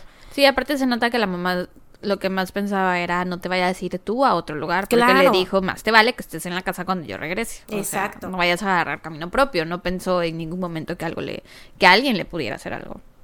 Exactamente. Pero bueno de vuelta en la casa pues ya había pasado un buen rato, después de unos 30 minutos los hermanos de Carol se empezaron a preocupar porque pues como dije, no le tendría que haber tomado tanto tiempo regresar, ¿no? Entonces salen y empiezan a preguntarle a los vecinos si la habían visto, luego van juntos al 7-Eleven y preguntan por ella. Y como todos iban ahí muy seguido, pues el cajero ya los conocía, ¿no? Entonces les dice que sí, que él había visto a Carol, que había entrado, había comprado un par de cosas y había salido de la tienda. Con esta información los hermanos dicen, bueno, igual y Carol, no sé, en lo que nosotros venimos, a lo mejor ella regresó por otro camino, qué sé yo, entonces pues hay que regresar a la casa, igual y ya está ahí, ¿no? Pero pues obviamente regresan a la casa y Carol seguía sin haber regresado y entonces ya estaban todos muy preocupados porque aparte de no saber dónde estaba, pues güey, le tenía mucho miedo a su mamá porque ella les había dicho que no se salieran de la casa, ¿no? Eh, pero bueno, realmente La mamá cuando llega y le dicen que no tenía ni idea de dónde estaba Carol, obvio ella en vez de enojarse pues se preocupa muchísimo, ¿no? Entonces de inmediato llama a la policía para reportarla como desaparecida. Los oficiales lamentablemente pues ya sabes, hacen de las suyas, le dicen que probablemente Carol se había escapado y le cuelgan. Y ya, no hay más, güey, no le dan otra solución. No le dicen así de que, bueno, vamos a, espérese tantas horas, le vamos a levantar un reporte. No, güey, es como de, ay, señora, su hija seguro huyó de la casa. Qué Una niña de 13 años, oiga, pues no, seguro huyó. Sí, güey. Alentín sabe que no hay manera de que su hija se haya escapado, entonces pues les pide ayuda a los vecinos y entre todos empiezan a hacer lo que la policía debería estar haciendo, ¿no? Que es buscar a Carol por todo el vecindario y hacen esto todo el día hasta muy tarde en la noche. Ese día, mientras estaban en la búsqueda y todo eso, uno de los vecinos le dice a Alentín que él había visto a Carol llevando una bolsa y caminando hacia su casa, ya como más, ya más cerca de su casa. Por lo que si Carol había sido secuestrada, se la habrían llevado en el camino de regreso, estando muy, muy cerca de su casa. Y a plena luz del día de nuevo, ¿no? Pero bueno, por el momento esta era toda la información que tenían. Terminan pasando seis días y la familia eh, seguía sin tener señales de Carol.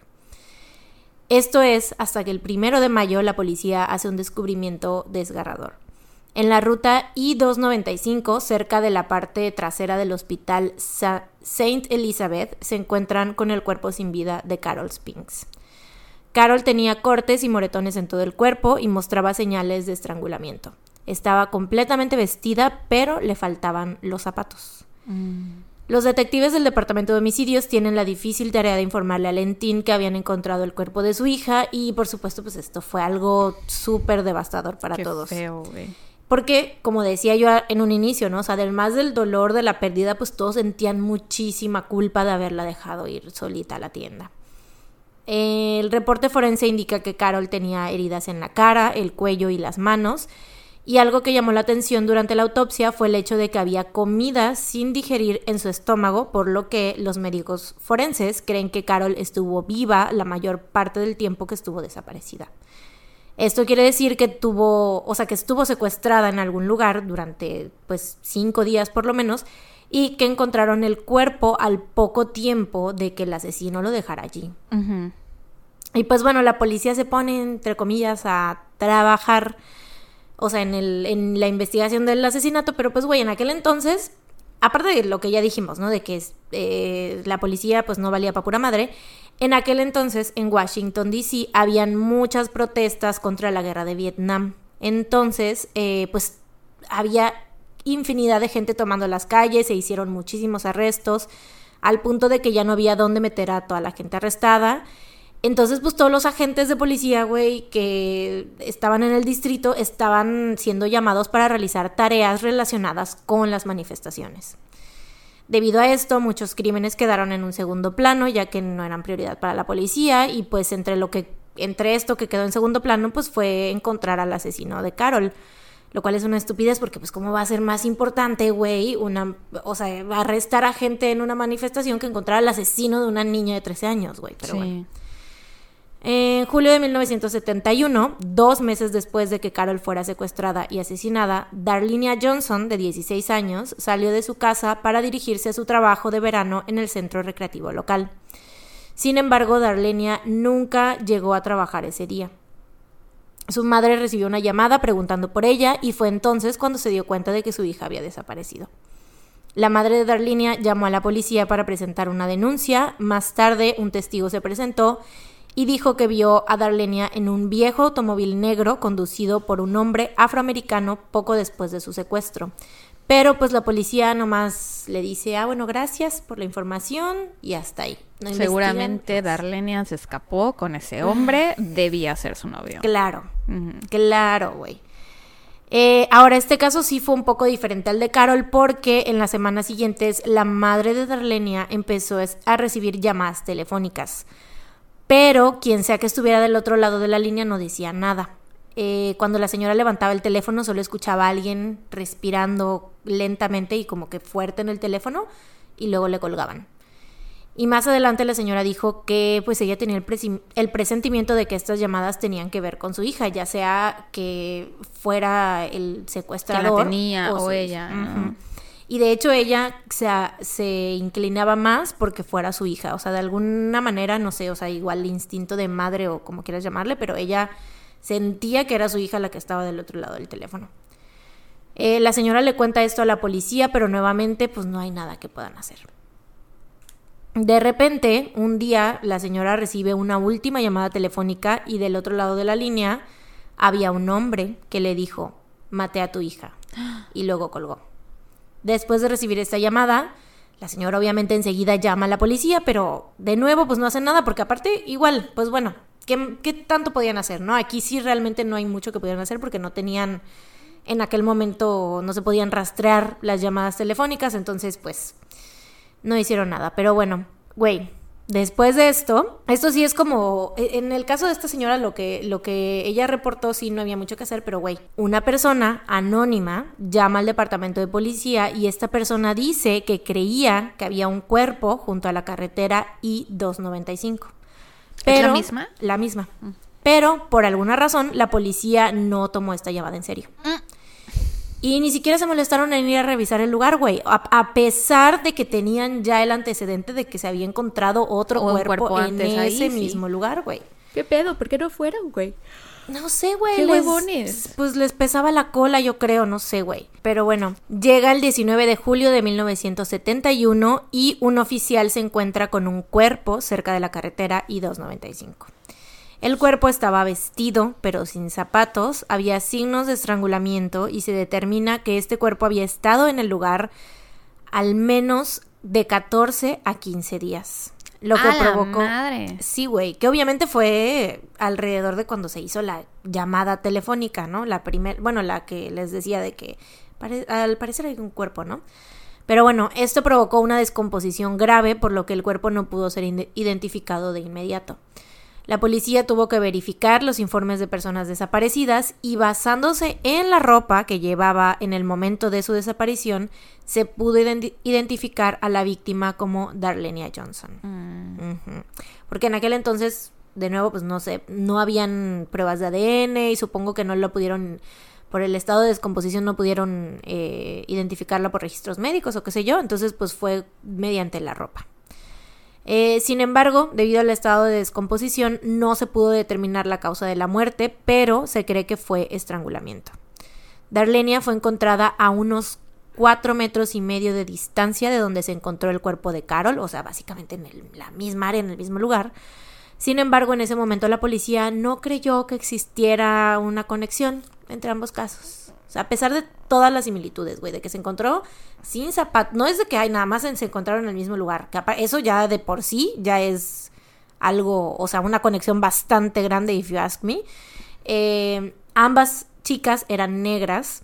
Las dos estaban descalzas, las dos habían muerto por estrangulamiento y, sí, obviamente había demasiadas cosas. Obviamente, güey, o sea, pero bueno, el 27 de julio de 1971, Brenda Crockett, de 10 años, salió hacia la tienda de comestibles que estaba aproximadamente a media cuadra de su casa.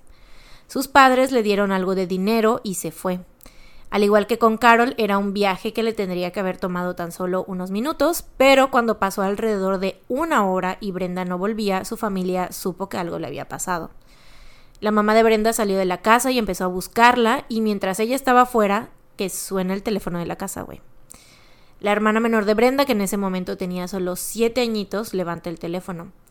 Ella dice que Brenda estaba del otro lado de la línea llorando y le dijo, un hombre blanco me recogió y me enviarán a casa en un taxi. Mm. Luego de esto, Brenda le colgó. Unos minutos más tarde, el teléfono vuelve a sonar, pero esta vez fue el padrastro de Brenda quien contestó el teléfono y escuchó a Brenda al otro lado de la línea. El padrastro le dijo, ¿dónde estás? Puedo ir a buscarte, pero dime dónde estás. Sí. Brenda le dijo que pensaba que estaba en algún lugar de Virginia y luego le preguntó a su padrastro, ¿me vio mi mamá? Y su padrastro le dijo, ¿qué quieres decir que con, con eso, no? Con que si tu mamá te vio, si te hubiera visto, ella te habría traído a casa. Luego le preguntó a Brenda si el hombre que la tenía secuestrada podría atender el teléfono para que él hablara con él, pero después de decir esto se escucharon fuertes pisadas al fondo del otro lado de la línea e inmediatamente después la llamada terminó. Se cree que Brenda había preguntado si su madre la había visto porque quien quiera que fuera el asesino seguramente estaba tratando de obtener información sobre si había sido descubierto o no, o sea, si lo habían visto.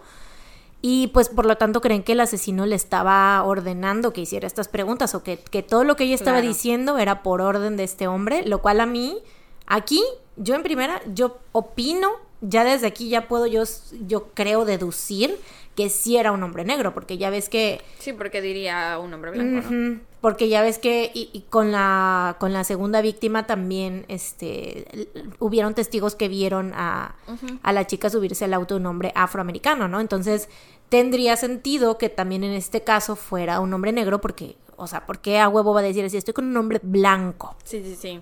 ¿No? Obviamente para despistar, ¿no? Pero bueno, a la mañana siguiente, alrededor de las 5.50 am, un hombre que hacía autostop se encontraba caminando por la ruta 50 cerca del condado de Prince George, Maryland, cuando se encontró con el cuerpo sin vida de Brenda cerca de la orilla de la carretera. Esa ya es otra, ¿no? Ya es otra, pero pues es más o menos en el... O sea, es en la misma autopista, pero pues obviamente sí es más lejos. O sea, es otro lugar ya, más lejos. Brenda estaba completamente vestida, pero nuevamente le faltaban los zapatos y tenía una bufanda alrededor del cuello. Después de esto, las familias de la zona estaban muy asustadas y preocupadas porque, pues, obviamente había un asesino de menores suelto, ¿no? Ya iban tres víctimas.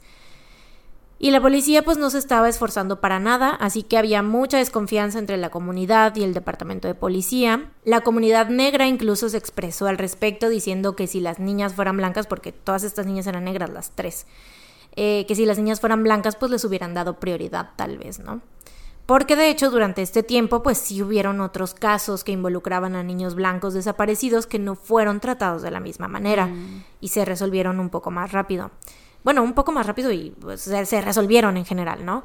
Y pues bueno, aquí estábamos hablando de ahora tres niñas asesinadas con el mismo modus operandi.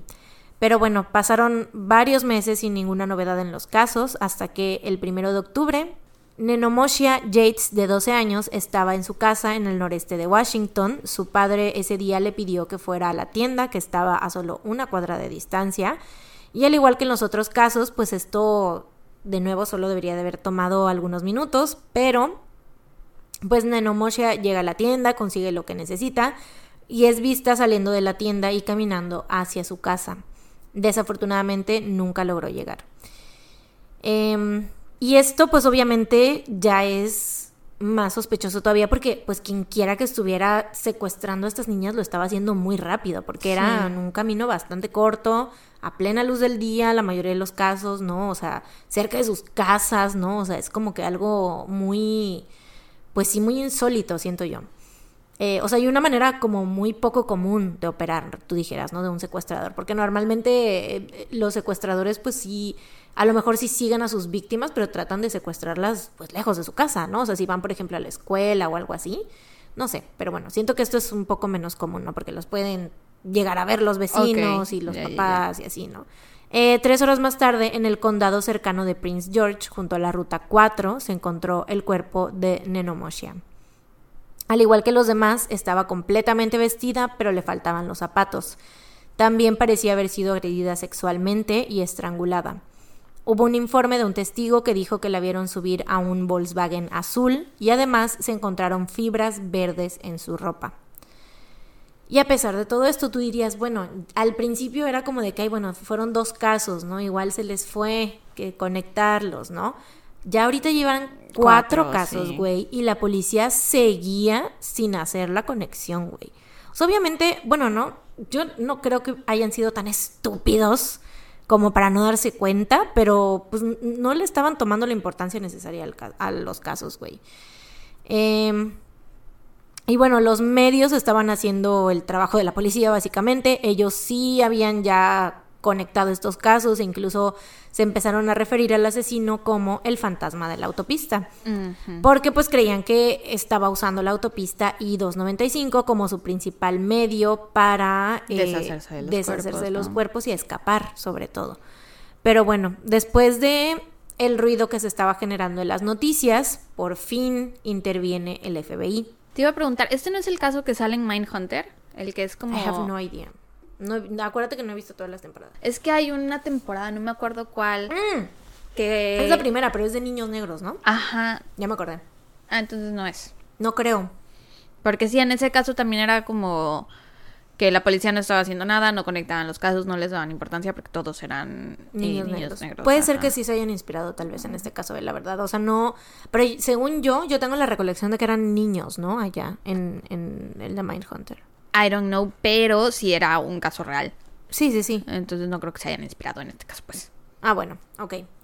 Em, pero bueno, también I could be wrong. O sea, podría yo estar recordando lo mal de que eran niños, igual hicieran niñas y tal vez sí es este caso, pero quién sabe. ¿Quién ya sabe? nos estarán diciendo en los comentarios, por supuesto que sí.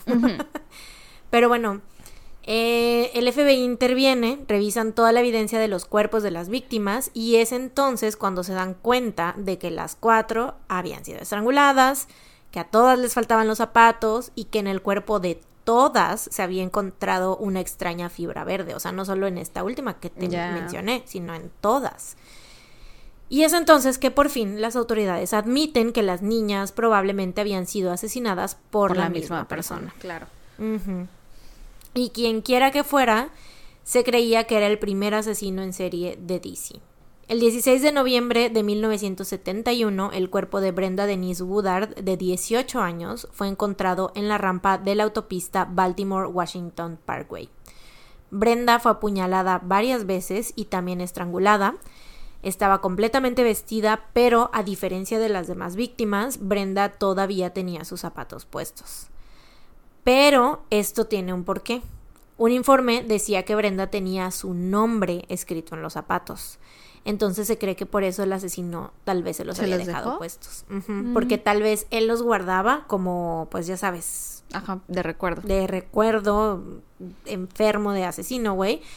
Pero pues tal vez, no sé, ponle que fuera zapatero el señor. Ajá, sí, ya con unos zapatos que tienen nombre, pues sí, ya la gente puede hacer preguntas, ¿no? De que por qué estos zapatos dicen Brenda. Exacto, así es. O a lo mejor si tenía alguna hija o algo así, ¿no? Pero bueno, algo que también fue diferente con Brenda fue que tenía un abrigo de terciopelo sobre su pecho, el cual no le pertenecía a ella. Y en el bolsillo delantero de este abrigo se encontró una nota escrita a mano. La nota decía, esto equivale a mi insensibilidad hacia la gente, especialmente a las mujeres. Admitiré lo demás cuando me atrapes, si es cuando me atrapen, si es que pueden. Atentamente, el fantasma de la autopista. Ah, o sea, sí le gustó el nombre que le pusieron. Claro, claro, claro, por supuesto. Estaba disfrutando de la atención, güey. Eh, claramente, ¿no? Porque, o sea, el hecho de que cuando un asesino va y anda dejando notas como el pinche zodíaco, es porque claramente quieren la atención y les mama estar en el foco y les mama que hablen de ellos y les mama que no lo hayan encontrado y se creen indestructibles y están mamadísimos, ¿no? Pero bueno, esta nota estaba escrita a mano. Entonces, pues la policía realizó análisis y comparaciones de escritura. Y bueno, la policía ya ahorita yo ya me refiero al FBI porque ya eran ellos los que estaban ajá. encargados, ¿no? Pero bueno, realizan análisis y comparaciones de escritura y se dan cuenta de que esta nota había sido escrita por la misma Brenda. Porque pues la compararon con, Con su sus letra letras, sí, y pues. era un match exacto, güey. Y también se dieron cuenta que no había, entre comillas, señales de estrés en la escritura, eh, porque estaba como escrito de manera muy uniforme y muy clara, eh, lo que les hizo creer que tal vez Brenda conocía y confiaba en su asesino. Yo no sé, en primera yo no sé cómo es que le hacen para determinar si estás estresado o no mientras escribes algo, güey, porque... No sé. Supongo que puede ser por cómo te salen las letras, ¿no? Igual si estás estresado no las haces tan bonitas, puede ser. Pero de- independientemente de eso, no veo cómo eso significaría que Brenda conocía a su asesino o conocía a su o confiaba en él. O sea, yo por mucho que confíe en alguien, si me va a matar, pues de todos modos me estresaría, ¿sabes? O sea, si ya me tienen secuestrada o me está obligando a escribir una nota medio rara, me estresaría de cualquier manera, por mucho Claro. que conozca a la persona. Entonces, Yo por eso creo que tal vez Brenda sí estaba estresada, pero no, no se notó en su letra, no sé. sí, tal vez tenía muy, muy bonita letra. Muy buen pulso. ¿no? Quién sabe. Pero bueno, eh, claramente ahí sí yo creo lo que sí es que obviamente el secuestrador asesino la estaba obligando a hacer cosas, ¿no? O sea, lo que decían de que la llamada y eso, Sí. Obviamente sí eran cosas que él estaba diciendo que dijera, no eran cosas que estuvieran saliendo de su De ronco pecho. ¿no? Y pues bueno, algo que llamó la atención de los investigadores fue el uso de la palabra equivalente, que es esto de mm, que la nota empieza diciendo esto equivale a mi insensibilidad hacia la gente, porque Hacia las mujeres. en inglés, sí, decía hacia la gente, especialmente hacia las Ah, mujeres. Eh, y es que esta palabra, equivalente tal vez en español, pues se oye muy normal, pero esta es la traducción de tantamount en inglés. O sea, no era como, dices equivalent, no, era tantamount. Y pues esta es una palabra que no... No la- se usa en el vocabulario para nada, diario, ¿no? la gente no usa normalmente, ¿no? Pero bueno, esto les llama la atención y es como de que hacen un pin a esa... a- Probablemente es profesor de inglés. O algo Tal así. vez. Ajá. Pero bueno, pasan 10 meses sin ninguna novedad, por lo que los policías piensan que tal vez el asesino ya finalmente había parado. Y que yo digo, güey, es como de, ah, ya paró ya. Nos podemos Tranquilizar. tranquilizar, damos carpetazo, ¿no? Ya. Pero entonces llega la noche del 5 de septiembre de 1972. Diane Williams, de 17 años, fue a visitar a su novio y después de pasar la noche con él, ambos caminaron juntos hasta la parada del autobús. Su novio estuvo con ella todo el tiempo, la vio subir al autobús alrededor de las 11.30 de la noche y el novio se regresó a su casa. Lamentablemente, Diane nunca llegó a la suya. Unas horas más tarde, su cuerpo fue encontrado en la ruta I-295 en dirección sur. Estaba completamente vestida, pero le faltaban los zapatos. Y en esta ocasión también se encontró semen en su ropa. Mm, Originalmente los investigadores asumieron que el semen era de su novio, pero luego se determinó que no era así. Además se encontró, o sea, que le pertenecía a alguien más que no era él. Eh, además se encontró una pequeña fibra verde en el cuerpo de Diane, por lo que se determinó que el fantasma de la autopista había atacado de nuevo. ¿Ibas a decir de la ópera? No, Ah, es que como que dice el, fanta- el fantasma de la o- autopista. no de la autopista, sí, el fantasma de la autopista. Todo el tiempo que lo estaba yo redactando pensaba yo más en el fantasma escritor. Mm, Pero bueno, sí, el fantasma de la autopista. Eh, a los investigadores entonces se les ocurre empezar a indagar en el archivo de depredadores sexuales y potenciales sospechosos. Y es entonces que se encuentran con una... Apenas. Eh, Justo, güey. Justo eso pensé cuando lo estaba redactando. Porque es como de que ya después de todo este tiempo, Apenas güey. se les ocurrió. pasó más de un año de todos estos casos. Pendejos. Ay, pues vamos a buscar en los eh, de- entre de- los depredadores sexuales, ¿no? Y potenciales sospechosos. Y bueno, Pendejos. se encuentran a una pandilla local llamada Green Vega Rapists. Mm, Rapists. Estas personas rondaban por Washington DC y el área de Maryland y eran conocidos casual por secuestrar y violar a víctimas de la zona, por lo que interrogaron a algunos de los miembros de esta pandilla. Algunas de las personas a las que interrogaron les dijeron que había un recluso en la prisión de Lorton y que él podría tener información sobre el caso. Los investigadores van e interrogan a este recluso. Él accede a hablar con la policía con dos condiciones. Número uno, que le ayudaran a conseguir una sentencia menor. Y número dos, que tenía que permanecer en el anonimato. Te veo la cara así como de que este es el caso de Mindhunter, ¿verdad? No, no creo, no creo. Ok, no, ok. Bueno, eh, ajá, les pone esas condiciones, ¿no? La policía acepta y el testigo pues al principio parecía bastante creíble, entonces lo que hacen es que lo llevan en la patrulla a dar una vuelta para ver si reconoce los lugares donde el asesino había dejado a las víctimas y sobre todo para pues checar que no se estuviera inventando todo, ¿no? Pero ¿y eso no salió en los periódicos donde dejaron las... No, o sea, bueno, él no tenía acceso a los periódicos para empezar. O sea, según yo, no salió el lugar. O sea, es como de que se encontró en la carretera, ¿no? Ah, ok, pero Pero no la- exactamente en qué Ajá, parte. Ok, ya. exacto, sí. Eh, el recluso pudo describir cómo vestían las víctimas y dónde habían dejado los cuerpos, pero habían algunas inconsistencias en su historia. ¿Qué inconsistencias? No sé, don't ask me, eso es lo que venía en el informe, que habían inconsistencias. Ok. Pero bueno, lo llevaron a dar otro paseo. Y güey, mientras lo llevan en este otro paseo, van escuchando la radio. Y pues en la radio empiezan a decir que había nueva información sobre el caso del fantasma de la autopista y que un recluso de la prisión de Lorton estaba dando información para ayudar con el caso. Ay, es Nietzsche. Sí, güey, obviamente el recluso escucha esto y dice, güey, yo les dije que yo no quería que Sí. se supiera, ¿no? Y ya saben hasta de qué prisión. Sí, no, o sea, lo van a regresar a prisión. Bueno, hopefully. No escuchan la radio en la prisión donde él estaba, pero si no, lo van a regresar y lo van a matar. Claro, güey. Entonces él obviamente se paniquea y les dice, ¿sabes qué? Ya no los voy a ayudar. Protección a testigos. Les dice, yo ya no los voy a ayudar. Y de, y de hecho, o sea, después de eso se negó a dar más eh, entrevistas y a que lo interrogaran y todo. Y Pues ya. es que traicionaron su confianza también. Claro, claro. E incluso se negó, o sea, él negó que hubiera dado información en primer lugar. O sea, él dijo, no, yo no dije nada. Ujú. Yo, yo no dije nada en ningún momento. Yo dije, no, que, que- no, no, yo no fui. Y pues bueno, obviamente la policía pues la cagó, ¿no? Ahí claramente, otra Big vez, time. una vez más. Pero bueno, buscando a más sospechosos, porque ya no les quedaba de otra, ese, esa pista ya se les había ido de las manos. Los investigadores se encuentran con Robert Askins, un técnico informático de 58 años. Robert había sido acusado de secuestrar y violar a una mujer de 24 años en Washington, que aquí pues se sale un poco de la- del rango de edad, pero la cosa es que Robert hizo que la víctima escribiera una nota y fue una situación muy similar a la de Brenda Woodard. También descubrieron que Robert usaba mucho la palabra equivalente, Mm. Cuando los investigadores interrogaron a sus colegas de la Fundación Nacional de Ciencias, les informaron que Robert usaba esta palabra con bastante frecuencia en sus discursos. Ok.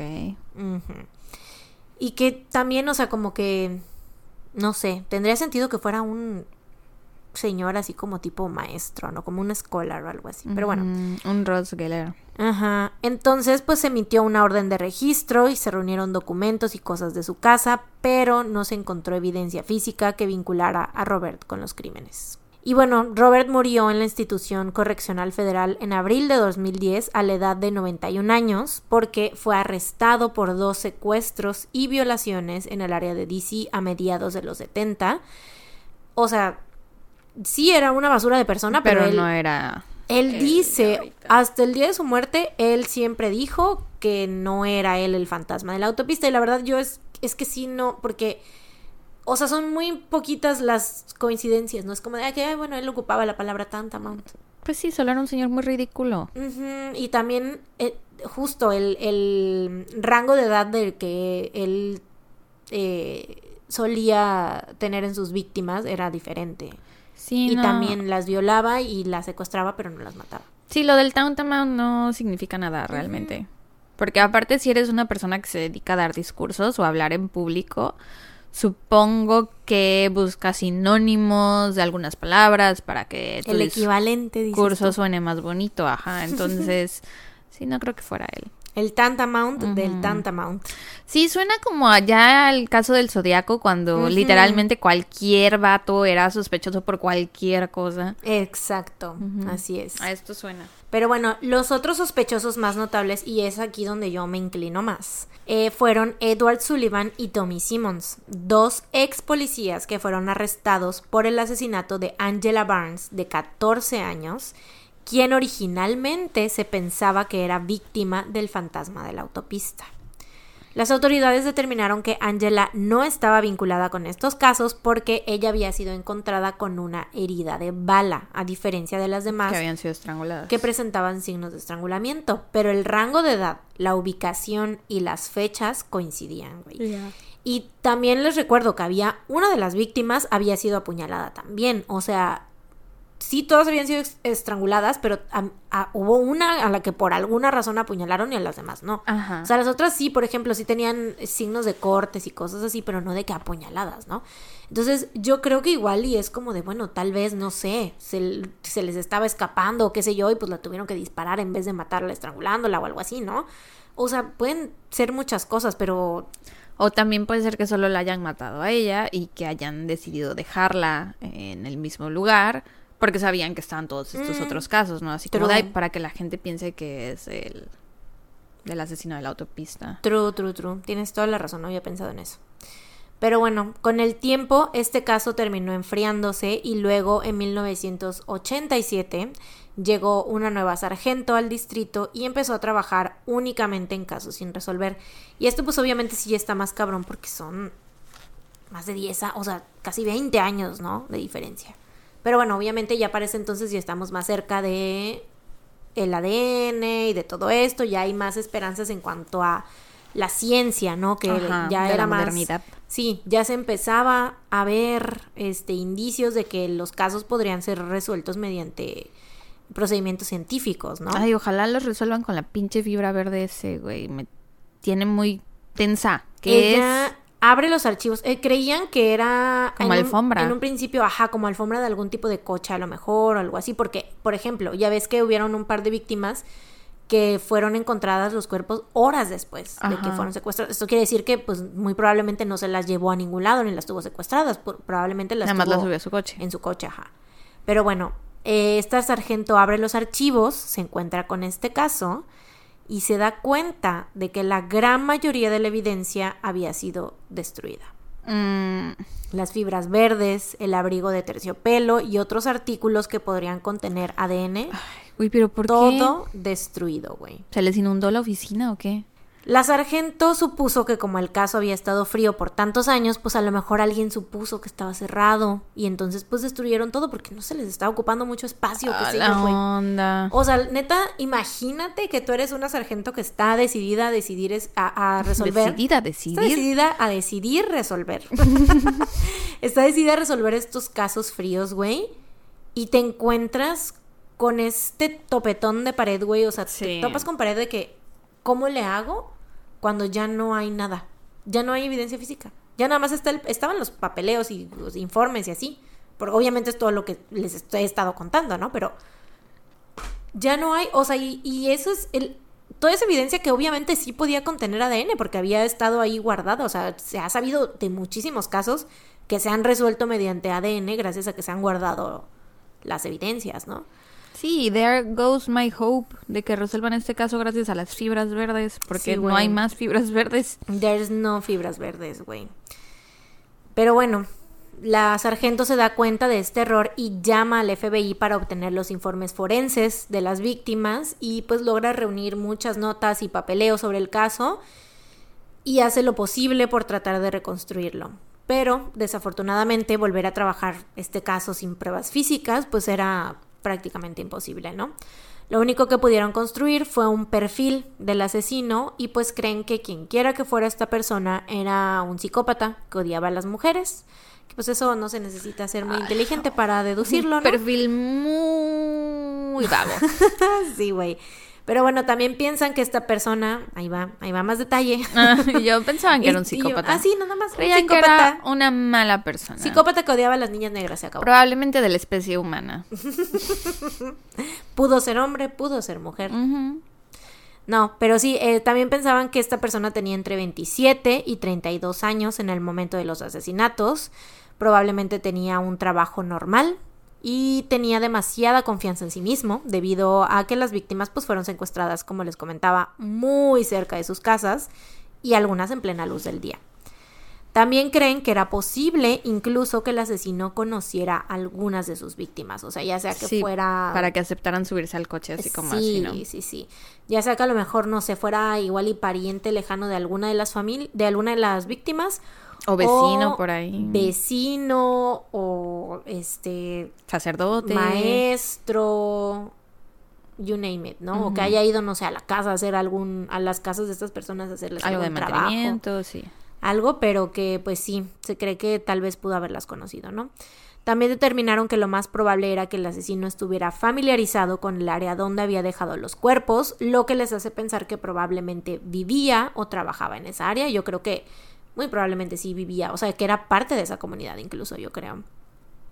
Pero bueno, desafortunadamente el tiempo siguió pasando y no han habido nuevas pistas. La sargento que reabrió el caso se retiró en 1994, pero la policía del condado de Prince George continúa investigando activamente los asesinatos de las seis víctimas del fantasma de la autopista. Ah, la qué triste, güey. Y eso es todo por este caso. Qué tristísimo. Ay, no. Y no les quise decir al principio porque soy una persona muy cruel y quería que I was mantuvieran la esperanza. que sí lo iban a resolver, güey. Pero sí, este es otro de las em, similitudes con el caso de la Highway of Tears, que pues es un caso sin resolver. Así es. Y pues obviamente que sí, la policía recibió mucho backlash y hay un podcast eh, largo de, sobre este caso porque es increíble lo poco que se hizo, güey. O sea, el que no Lo se poco hizo que les nada. importó. Sí, y obviamente muchísima gente lo ve como algún tema racial, por, Por supuesto. supuesto, sí. Porque justo lo que decía, que alrededor de ese entonces sí hubieron casos de niños desaparecidos blancos a los que sí les dieron la importancia. Y estas que eran seis niñas, güey. Seis. Y Sí, no, es yo lógico verdad- que estaban eh, relacionados los casos, era obvio desde Obvio. el principio. Ah, y también otra cosa, se me olvidaba decir porque entre lo que mencioné ahorita de que a lo mejor era una persona que conocían o que no sé qué, yo también creo que pudo haber sido un oficial, Policía, sí, un policía. Y que precisamente por eso las niñas a lo mejor, pues, le Confiaron. Confiaron, porque es como de que, bueno, claro, no me, ¿qué me va a hacer si es un policía, no? Y también que por eso tal vez se destruyó la evidencia, porque tal vez pues era una persona que tenía acceso a esos informes y esos reportes y todo eso. Puede ser, pues igual en una de esas sí fueron esos dos que mencionaste, ¿no? Precisamente. Chale. Pero pues la cosa es que nunca lo vamos a saber porque les importó, les valió tanta madre, güey, que incluso dejaron, o sea, se permitió que se destruyeran todas las evidencias físicas. Entonces, es muy frustrante este caso, la verdad. Pues en una de esas igual y fue un becario, güey. El encargado de sacar las copas de, de las copas de Las copas. sacar las copias de ir por el café, que le dijeron límpiate la oficina y se equivocó, güey, metió la pata. También pudo ser eso. Pues no creo, porque sí son cosas que están organizadas en cajas, güey, ¿no? O sea, uno quiero pensar. Pero no sé, güey, o sea, les estorbó for some reason o, o sí había alguien ahí coludido, obviamente. Quién sabe, pero bueno. Qué triste. Sí, pues eso fue todo por este caso. Mis fuentes fueron el artículo The Disturbing Unsolved Case of the Freeway Phantom Murders por Genevieve Carlton para allthat'sinteresting.com. El video de Bailey Serian sobre el caso, esa fue mi principal fuente de información. Y Wikipedia. Amamos allthat'sinteresting.com. Sí, amamos. amamos y All That's verdaderamente Interesting. all that's interesting. Y it's very interesting. Y también medium.com. Ah, Siento que Medium. All That's Interesting y Medium tienen de los mejores artículos, güey. Güey, de O sea, hecho, fuera de los periódicos oficiales, esos dos sitios tienen muy buenos artículos. pago la suscripción de Medium ¿A poco? para poder este tener acceso a todos los artículos siempre. Muy bien. Sí, es la única suscripción que pago aparte de eh, los medios de streaming, las streaming platforms. Y del Patreon aquel que ya sabemos. ¿o No, ya lo, ya lo dejé de pagar. Ah. Sí, este, solo pago medium.com porque es muy bueno. Pero bueno, muy buen trabajo, no sabía, no había escuchado de este caso y qué frustrante, güey, qué tristísimo. Sí, Me recordó mucho al de Mindhunter, como te dije, pero sí, no es. Ah, I'm pretty sure. Bueno. Porque sí, según yo al final sí, ah, sí resolvieron el de Mindhunter. Mm. I think. La verdad no me, no me hagan mucho caso, no estoy segura. Bueno. bueno, pues. Dato, reco. Ay. Mi. ah, pues no he empezado a ver nada como para recomendarles. Empecé la serie esta con Mariana, pero pues le digo- les digo que vamos ahí, estamos atoradas, entonces no, no hemos avanzado, entonces no puedo recomendárselas. Perdón, ya la voy, a- ya voy a ver el quinto episodio. Solo me falta, o sea, solo tengo que ver uno, un episodio que fue donde me dormí y que Sara sí lo vio, pero ya, ya lo voy a hacer. Sí, supuse que no la habías visto, porque si me lo hubieras visto, me hubieras escrito para dicho. decirme, oye, vamos a verla, ¿no? Y supuse que si no lo habías visto, había sido por algo, entonces por eso tampoco te dije nada. este. Ya la mm, siguiente semana ya la podré empezar. Porque es que Demon Slayer, ¿sabes qué pasa? Que está... Estás en la carrerita porque viene la película, ¿no? No, y aparte está doblada. Entonces la puedo ver mientras hago cosas. Ya te dije que yo no tengo problema ver dibujos animados. Este, bueno, anime doblado. Entonces, este. Incluso a veces se me hace hasta más chistoso. Porque luego las traducciones. Hay cosas que get lost in translation. Entonces, este, a veces los chistes japoneses que hacen, luego es como que la traducción es como de. ¿Qué? Ajá, o sea, haría sentido si fuera japonesa. Ajá. Entonces, luego en español, pues obviamente hacen chistes como más Sí, mexas latinos así, entonces da más risa. los contextualizan Ajá. para nosotros. E incluso, o sea, las palabras que ocupan, así como de que, no sé, igual en todas las caricaturas así que hacen que ocupan palabras así como Pues se pasa hasta con las películas de Disney y con Sí, todo eso. justo. Ujú, Entonces, pues esa no me molesta y la puedo ver mientras hago otras cosas, pero esta, pues no he podido porque esa sí me tengo que sentar No está concentrada a verla. Ajá. Pero Pues- ya, pronto. Aparte de eso, eh, terminé de ver Only Murders in the Building, que les Ah, sí, conté el último episodio que fue el de Patreon que la había empezado. Ya terminé la tercera temporada. Como dije en el episodio de Patreon, pues está de Okis. O sea, no es la gran serie. No me moría por ver todos los episodios. La tenía más como de. Pues haciéndome compañía de fondo para tener algo haciendo ruido mientras lavaba yo los platos o así. Y aparte de eso, eh, empecé ya hoy la paradoja del asesino se llama, Mm, la del Wushi. Paradox, Ajá, ajá. creo que así Sí, se sí, llama. sí.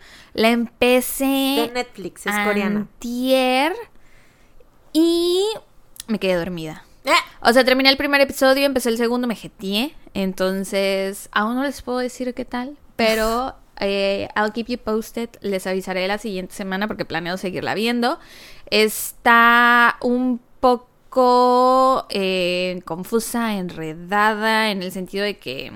Pues it do be a paradox. Ajá, y no es como... O sea, no la cuentan como lineal, pues. Mm, hay como- Ay, I love that. de que saltan escenas y de pronto está el personaje principal en este cuarto y de pronto tras estoy en otro lado, ¿no? Mm, Entonces eh, hay que ponerle atención, no Mm. verla a las 11 pm después de cenar, acostada en el sofá. Esa es una mala idea. Pero sí, eso es lo último, lo último que vi. No tengo... En tu sofá, out of all sofás. Ah, y tengo un, un algo que me emociona, sí, en mi Un sofá. algo. Aparte de, de todo en mi sofá. Un algo que me emociona porque, pues ya ves que va a salir Wicked. Entonces, Yes. eh, yo nunca he visto Wicked. Ubico las canciones por Glee, por supuesto, como todo lo que ubico en la vida. Por cierto, cuando fue el medio tiempo ahorita con Usher, cuando empezó These Are My Confessions, yo dije, cantaron esa canción en Glee. Ay, esa no salió en Glee. Hice dos comentarios durante el medio tiempo. Uno de esos comentarios fue, ¿saben quién estaría muy contento viendo este medio tiempo? Jimin. Jimin. Y el otro comentario que hice fue, esa canción salió en Glee. Nada más que ahí sí estaba yo en la audiencia correcta y todos me dijeron, ¡ay, sí es cierto! Porque mis hermanas también vieron Glee, también les gusta. Ajá, Wicked. Entonces ubico la música por, eh, o sea, ubico la música, la historia y el musical en general por Glee. Después cuando estuvo la versión que trajeron a México con Ana Paola y Ceci de la Cueva no la pude ir a ver, pero tuve muchas ganas de ir a verla. Creo que se llama Ceci de la Cueva, no me acuerdo la que hacía de Glinda. Pero bueno, ahora que va a salir la película con Ariana Grande y Cintia Erivo, creo que se llama, eh, pues estoy muy emocionada por verlo. Y entonces ya me busqué mis slime tutorials en YouTube, porque así cuando quieres ver un musical grabado en teatro tienes que poner el nombre del musical y slime tutorial y te aparece. Así fue la primera vez que vi Hamilton. Sí, porque los graban ilegalmente en el, en el teatro Ah. y lo suben y no lo pueden poner así como de Wicked nada más, ¿no? Tienes que buscar Wicked, Slime Tutorial y ahí te sale. Ah, lol, no sabía Entonces estoy eso. muy emocionada por verlo. Ayer estuve escuchando el soundtrack mientras sacaba a mis perros. A ver si la veo el domingo. Vale me dijo que a lo mejor iba a mi casa para verlo. En- nada más que lo tendríamos que encontrar subtitulado porque Vale no es muy bilingüe. Entonces, pues sí, estoy muy emocionada por, por ver Wicked. Ya sea con Vale, sin Vale, con ella, sin ella, doblado, no doblado, subtitulado, no doblado. Pues ya sabes con I'm very quién. excited. Ya sabes con quién puedes ir a ver Wicked. la película en el cine, porque obviamente I'm looking forward to it por la Ari, obviamente. Entonces, yo no me hubiera enterado, porque tú sabes que yo no soy mucho de musical theater. Bueno, sí me hubiera enterado eventualmente por ti, ¿no? Pero, o sea, ahorita que me dijiste, yo ya sabía. Porque la Ari Ujú. se la pasa en sus historias, pone. pone- desde- y aparte, ya desde hace mucho ya sabía yo que era Glenda, ¿no? Sí, sí. Pero sí, o sea, solamente por eso sé que va a salir ya pronto la película. Sí, y creo que verla doblada, o sea, yo creo que me gustaría verla de las dos formas. En inglés y doblada, porque creo que eh, las actrices de doblaje van a ser las que hicieron la, la obra aquí en México. Entonces creo que van a ser Dana Paola y Ceci de la Cueva. Ay, Entonces creo que va a estar muy bonito. Entonces sí, tengo muchas ganas de verla. Primero la obra y ya después al cine para ir con todos los spoilers. Como si hubiera yo leído el libro. Ay, pues sí. Y ya, ese es mi lo que les quiero compartir Qué esta bonito. semana. Mi lo que les quiero. Ni lo que les quiero compartir, porque ni siquiera sé si es dato feliz, porque Dato, no lo he visto. Es mi dato vario. Mi dato vario de la semana. Dato. Mi update. ¿Tú? Yo. ¿Qué será? yo tenía algo. Bueno, sigo recomendando Demon Slayer. Ya lo hablé en el episodio de Patreon, así que obviamente vayan a pagar Patreon, oigan, por favor. Mi dato más feliz será que todos se suscriban a Patreon. Ese será mi dato más feliz verdaderamente. Que todos sean Patreons, VIP para que vayan y vean los minis a los que les echamos muchas ganas. Ese será mi dato más feliz. Y a mixes personales. Así es. Porque también. tenemos nuestra videollamada y por si no lo sabían, todos los meses se rifa una membresía. Que no le hemos dado su membresía. A la chica.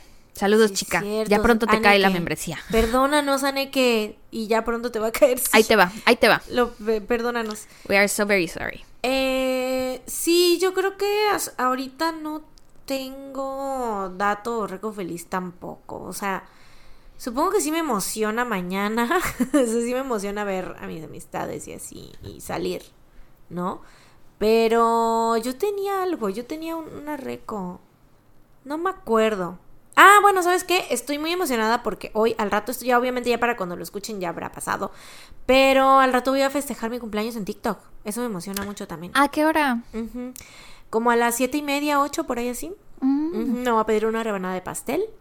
Y pues voy a dejar que me canten las mañanitas por comentarios en mi en vivo y así. Entonces eso me emociona porque es la primera vez que voy a hacer, no es la primera vez que hago un en vivo de cumpleaños, el año pasado también hice, pero lo hice en Instagram, pero ahorita con la comunidad de TikTok que se está formando ya estoy, eso también me hace muy feliz, la verdad que estoy formando una comunidad pequeña, pero pues ahí está, les quiero mucho. Y este, y sí, eso me emociona. Ah, qué padre. ¿De qué te vas a pedir tu pastel? Todavía no sé si pedirme de Red Velvet o de Ferrero Rocher. Todavía no sé, no sé, no sé, no sé. Yo te diría que de Ferrero Rocher. Sí, yo creo que tal vez. Es que el de Red Velvet es más grande. Está bien. Me lo voy a pedir tal vez con una velita para poder prenderla y cantar feliz cumpleaños. Está bien, qué bonito. Y pues ya, eso es todo, yo creo. me emociona. ¿Qué otra cosa me emociona? Ah, me emociona. Yo estoy muy emocionada porque vayamos a ir al, el, miércoles al, al Dorado, al Dorado Park y al sí, porque vamos a ir al cine también, me dijiste. Entonces, son dos cosas que me gusta mucho hacer. Entonces yo estoy emocionada, aunque la Sara claramente no lo esté. No es que no me emocione, es que ah, no tengo dinero, pero sí. no, pues yo tampoco, o sea, pero este, este final de enero y febrero he gastado como si fuera yo hija de Slim. O sea, como si yo tuviera el mejor salario del mundo, güey, y no, no puedo gastar ya más, pero bueno, está bien. Mi corte de tarjeta del sí, o sea, de febrero es hasta 4 de marzo, porque febrero tiene menos días, entonces... Está bien. La puedo pagar hasta el 4 de marzo. Por eso únanse a Patreon. Pagué una nomás. La otra sigue ahí pending, pendiente. Por eso únanse al Patreon. Por favor. Se va a gastar mucho ese día. Mucho ese día. Vamos a ir el día más barato y hasta eso no es tan barato, pero aprecien los minis, oigan, este les echamos muchas ganas, entonces sí, vayan y suscriben, suscríbense. Ay, si alguien tiene el link para ver las películas que están nominadas a los Oscar, para verlas legalmente en internet, mándennoslo por favor.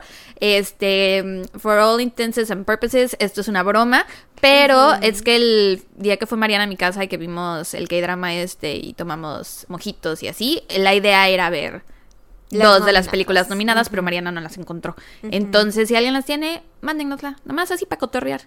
Quién sabe si las veremos o no. Sí, así es, y así. Pero ese día vamos a ir al cine, ¿no? Sí, pero solo vamos a ver una, ¿no? había tres que y yo no, vamos a ver las tres. ¡Lol! Y aparte... Si nos metemos ilegalmente al cine igual y sí, güey. Pero así de que pagar tres pinches funciones, no mames. Obvio no, güey. I have no money. Aparte tengo dos por uno en el cine. El cine va a ser lo más barato que nos va a salir. O sea, lo caro va a ser lo del Dorado Park. Pero bueno, 350 pesos. Eh, paguen Patreon, por favor. Únanse. Denos en, eh, dónenos en coffee. Este... Y ya, muchas gracias por venir aquí hoy. Gracias, oigan, les queremos mucho. Esperamos que hayan disfrutado este episodio tanto como se pueden disfrutar. Eh, nos escuchan el la próxima semana.